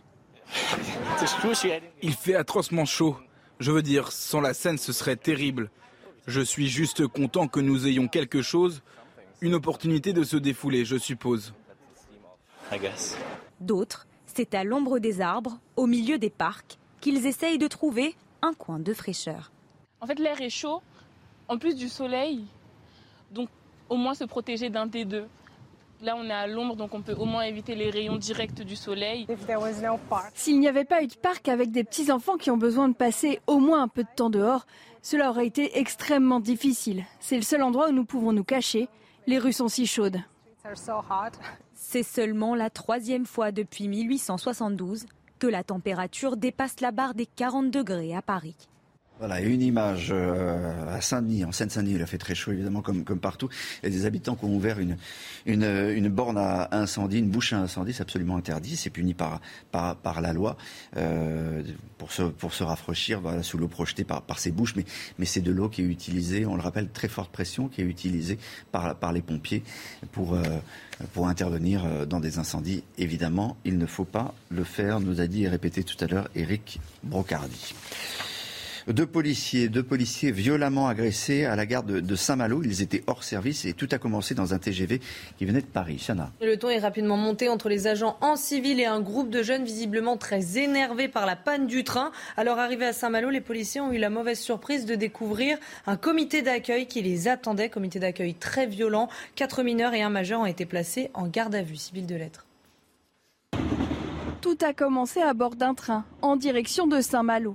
Quatre policiers du commissariat de Juvisy voyagent en civil. Ils ne sont pas en service. Alors que la rame tombe en panne, la climatisation est coupée. Un groupe de jeunes rennais commence à s'énerver. Alors que l'un des policiers leur demande de se calmer, le ton monte rapidement. Puis arrivé en gare, il y avait une équipe de voyous qui attendait les policiers, qui euh, donc du coup leur sont tombés dessus et qui ont fracassé nos collègues, puisqu'il y a un policier qui a le nez fracturé, qui a plus de 15 jours d'ITT, et puis il y a un autre policier qui a 9 jours d'ITT. Ces fonctionnaires voyageaient dans le cadre du dispositif Voyager protégé, qui leur permet de prendre le train gratuitement, en échange de leur disponibilité, en cas de problème de sécurité dans le train. Sur ce trajet, on a des policiers hors service qui ont voulu faire cesser les troubles et les désagréments qu'occasionnaient ces voyageurs qui étaient mineurs et non connus des services de police. Et puis on voit bien que maintenant, pour une remarque qui n'est pas appréciée, pour un sentiment de frustration qui n'est pas euh, assouvi, eh ben, euh, ça peut vite partir en violence euh, haineuse contre nos collègues. Quatre mineurs ont été placés en garde à vue pour violence à réunion sur personne dépositaire de l'autorité publique. Un majeur est également poursuivi pour outrage à agent. Le rappel des titres sur CNews. Chana Lousteau. Des aides pour les commerces autour des campings détruits par les incendies en Gironde. C'est l'annonce faite par la ministre déléguée au tourisme Olivia Grégoire. Ceux qui sont assurés seront accompagnés et remboursés. Reste à déterminer ce qui sera fait pour ceux qui ne le sont pas. Le projet de loi pouvoir d'achat à l'Assemblée nationale, ça avance. Trois articles ont été votés hier soir, notamment l'article qui concerne les intéressements touchés par les salariés en entreprise. Et ça a été long, très long, plus de six heures de débat. Vladimir Poutine annonce des avancées sur les exportations de céréales ukrainiennes. Le président russe qui appelle néanmoins à lever les restrictions occidentales contre Moscou. C'est sa condition pour faciliter l'exportation de la production agricole ukrainienne. 20 millions de tonnes de céréales sont toujours bloquées à cause de la guerre. C'est l'heure de bonjour, docteur Millot, comme tout l'été. Il y aura des petites pastilles, elle nous envoie des cartes postales. Ce matin, on se pose la, la question suivante est-ce que tout le monde transpire? Docteur Millot. Voilà, pas de stress. Hein. Pendant l'été, c'est normal qu'on transpire. C'est la fin de cette euh, matinale. Oh non, on a encore une petite image à, à vous montrer, un petit panda.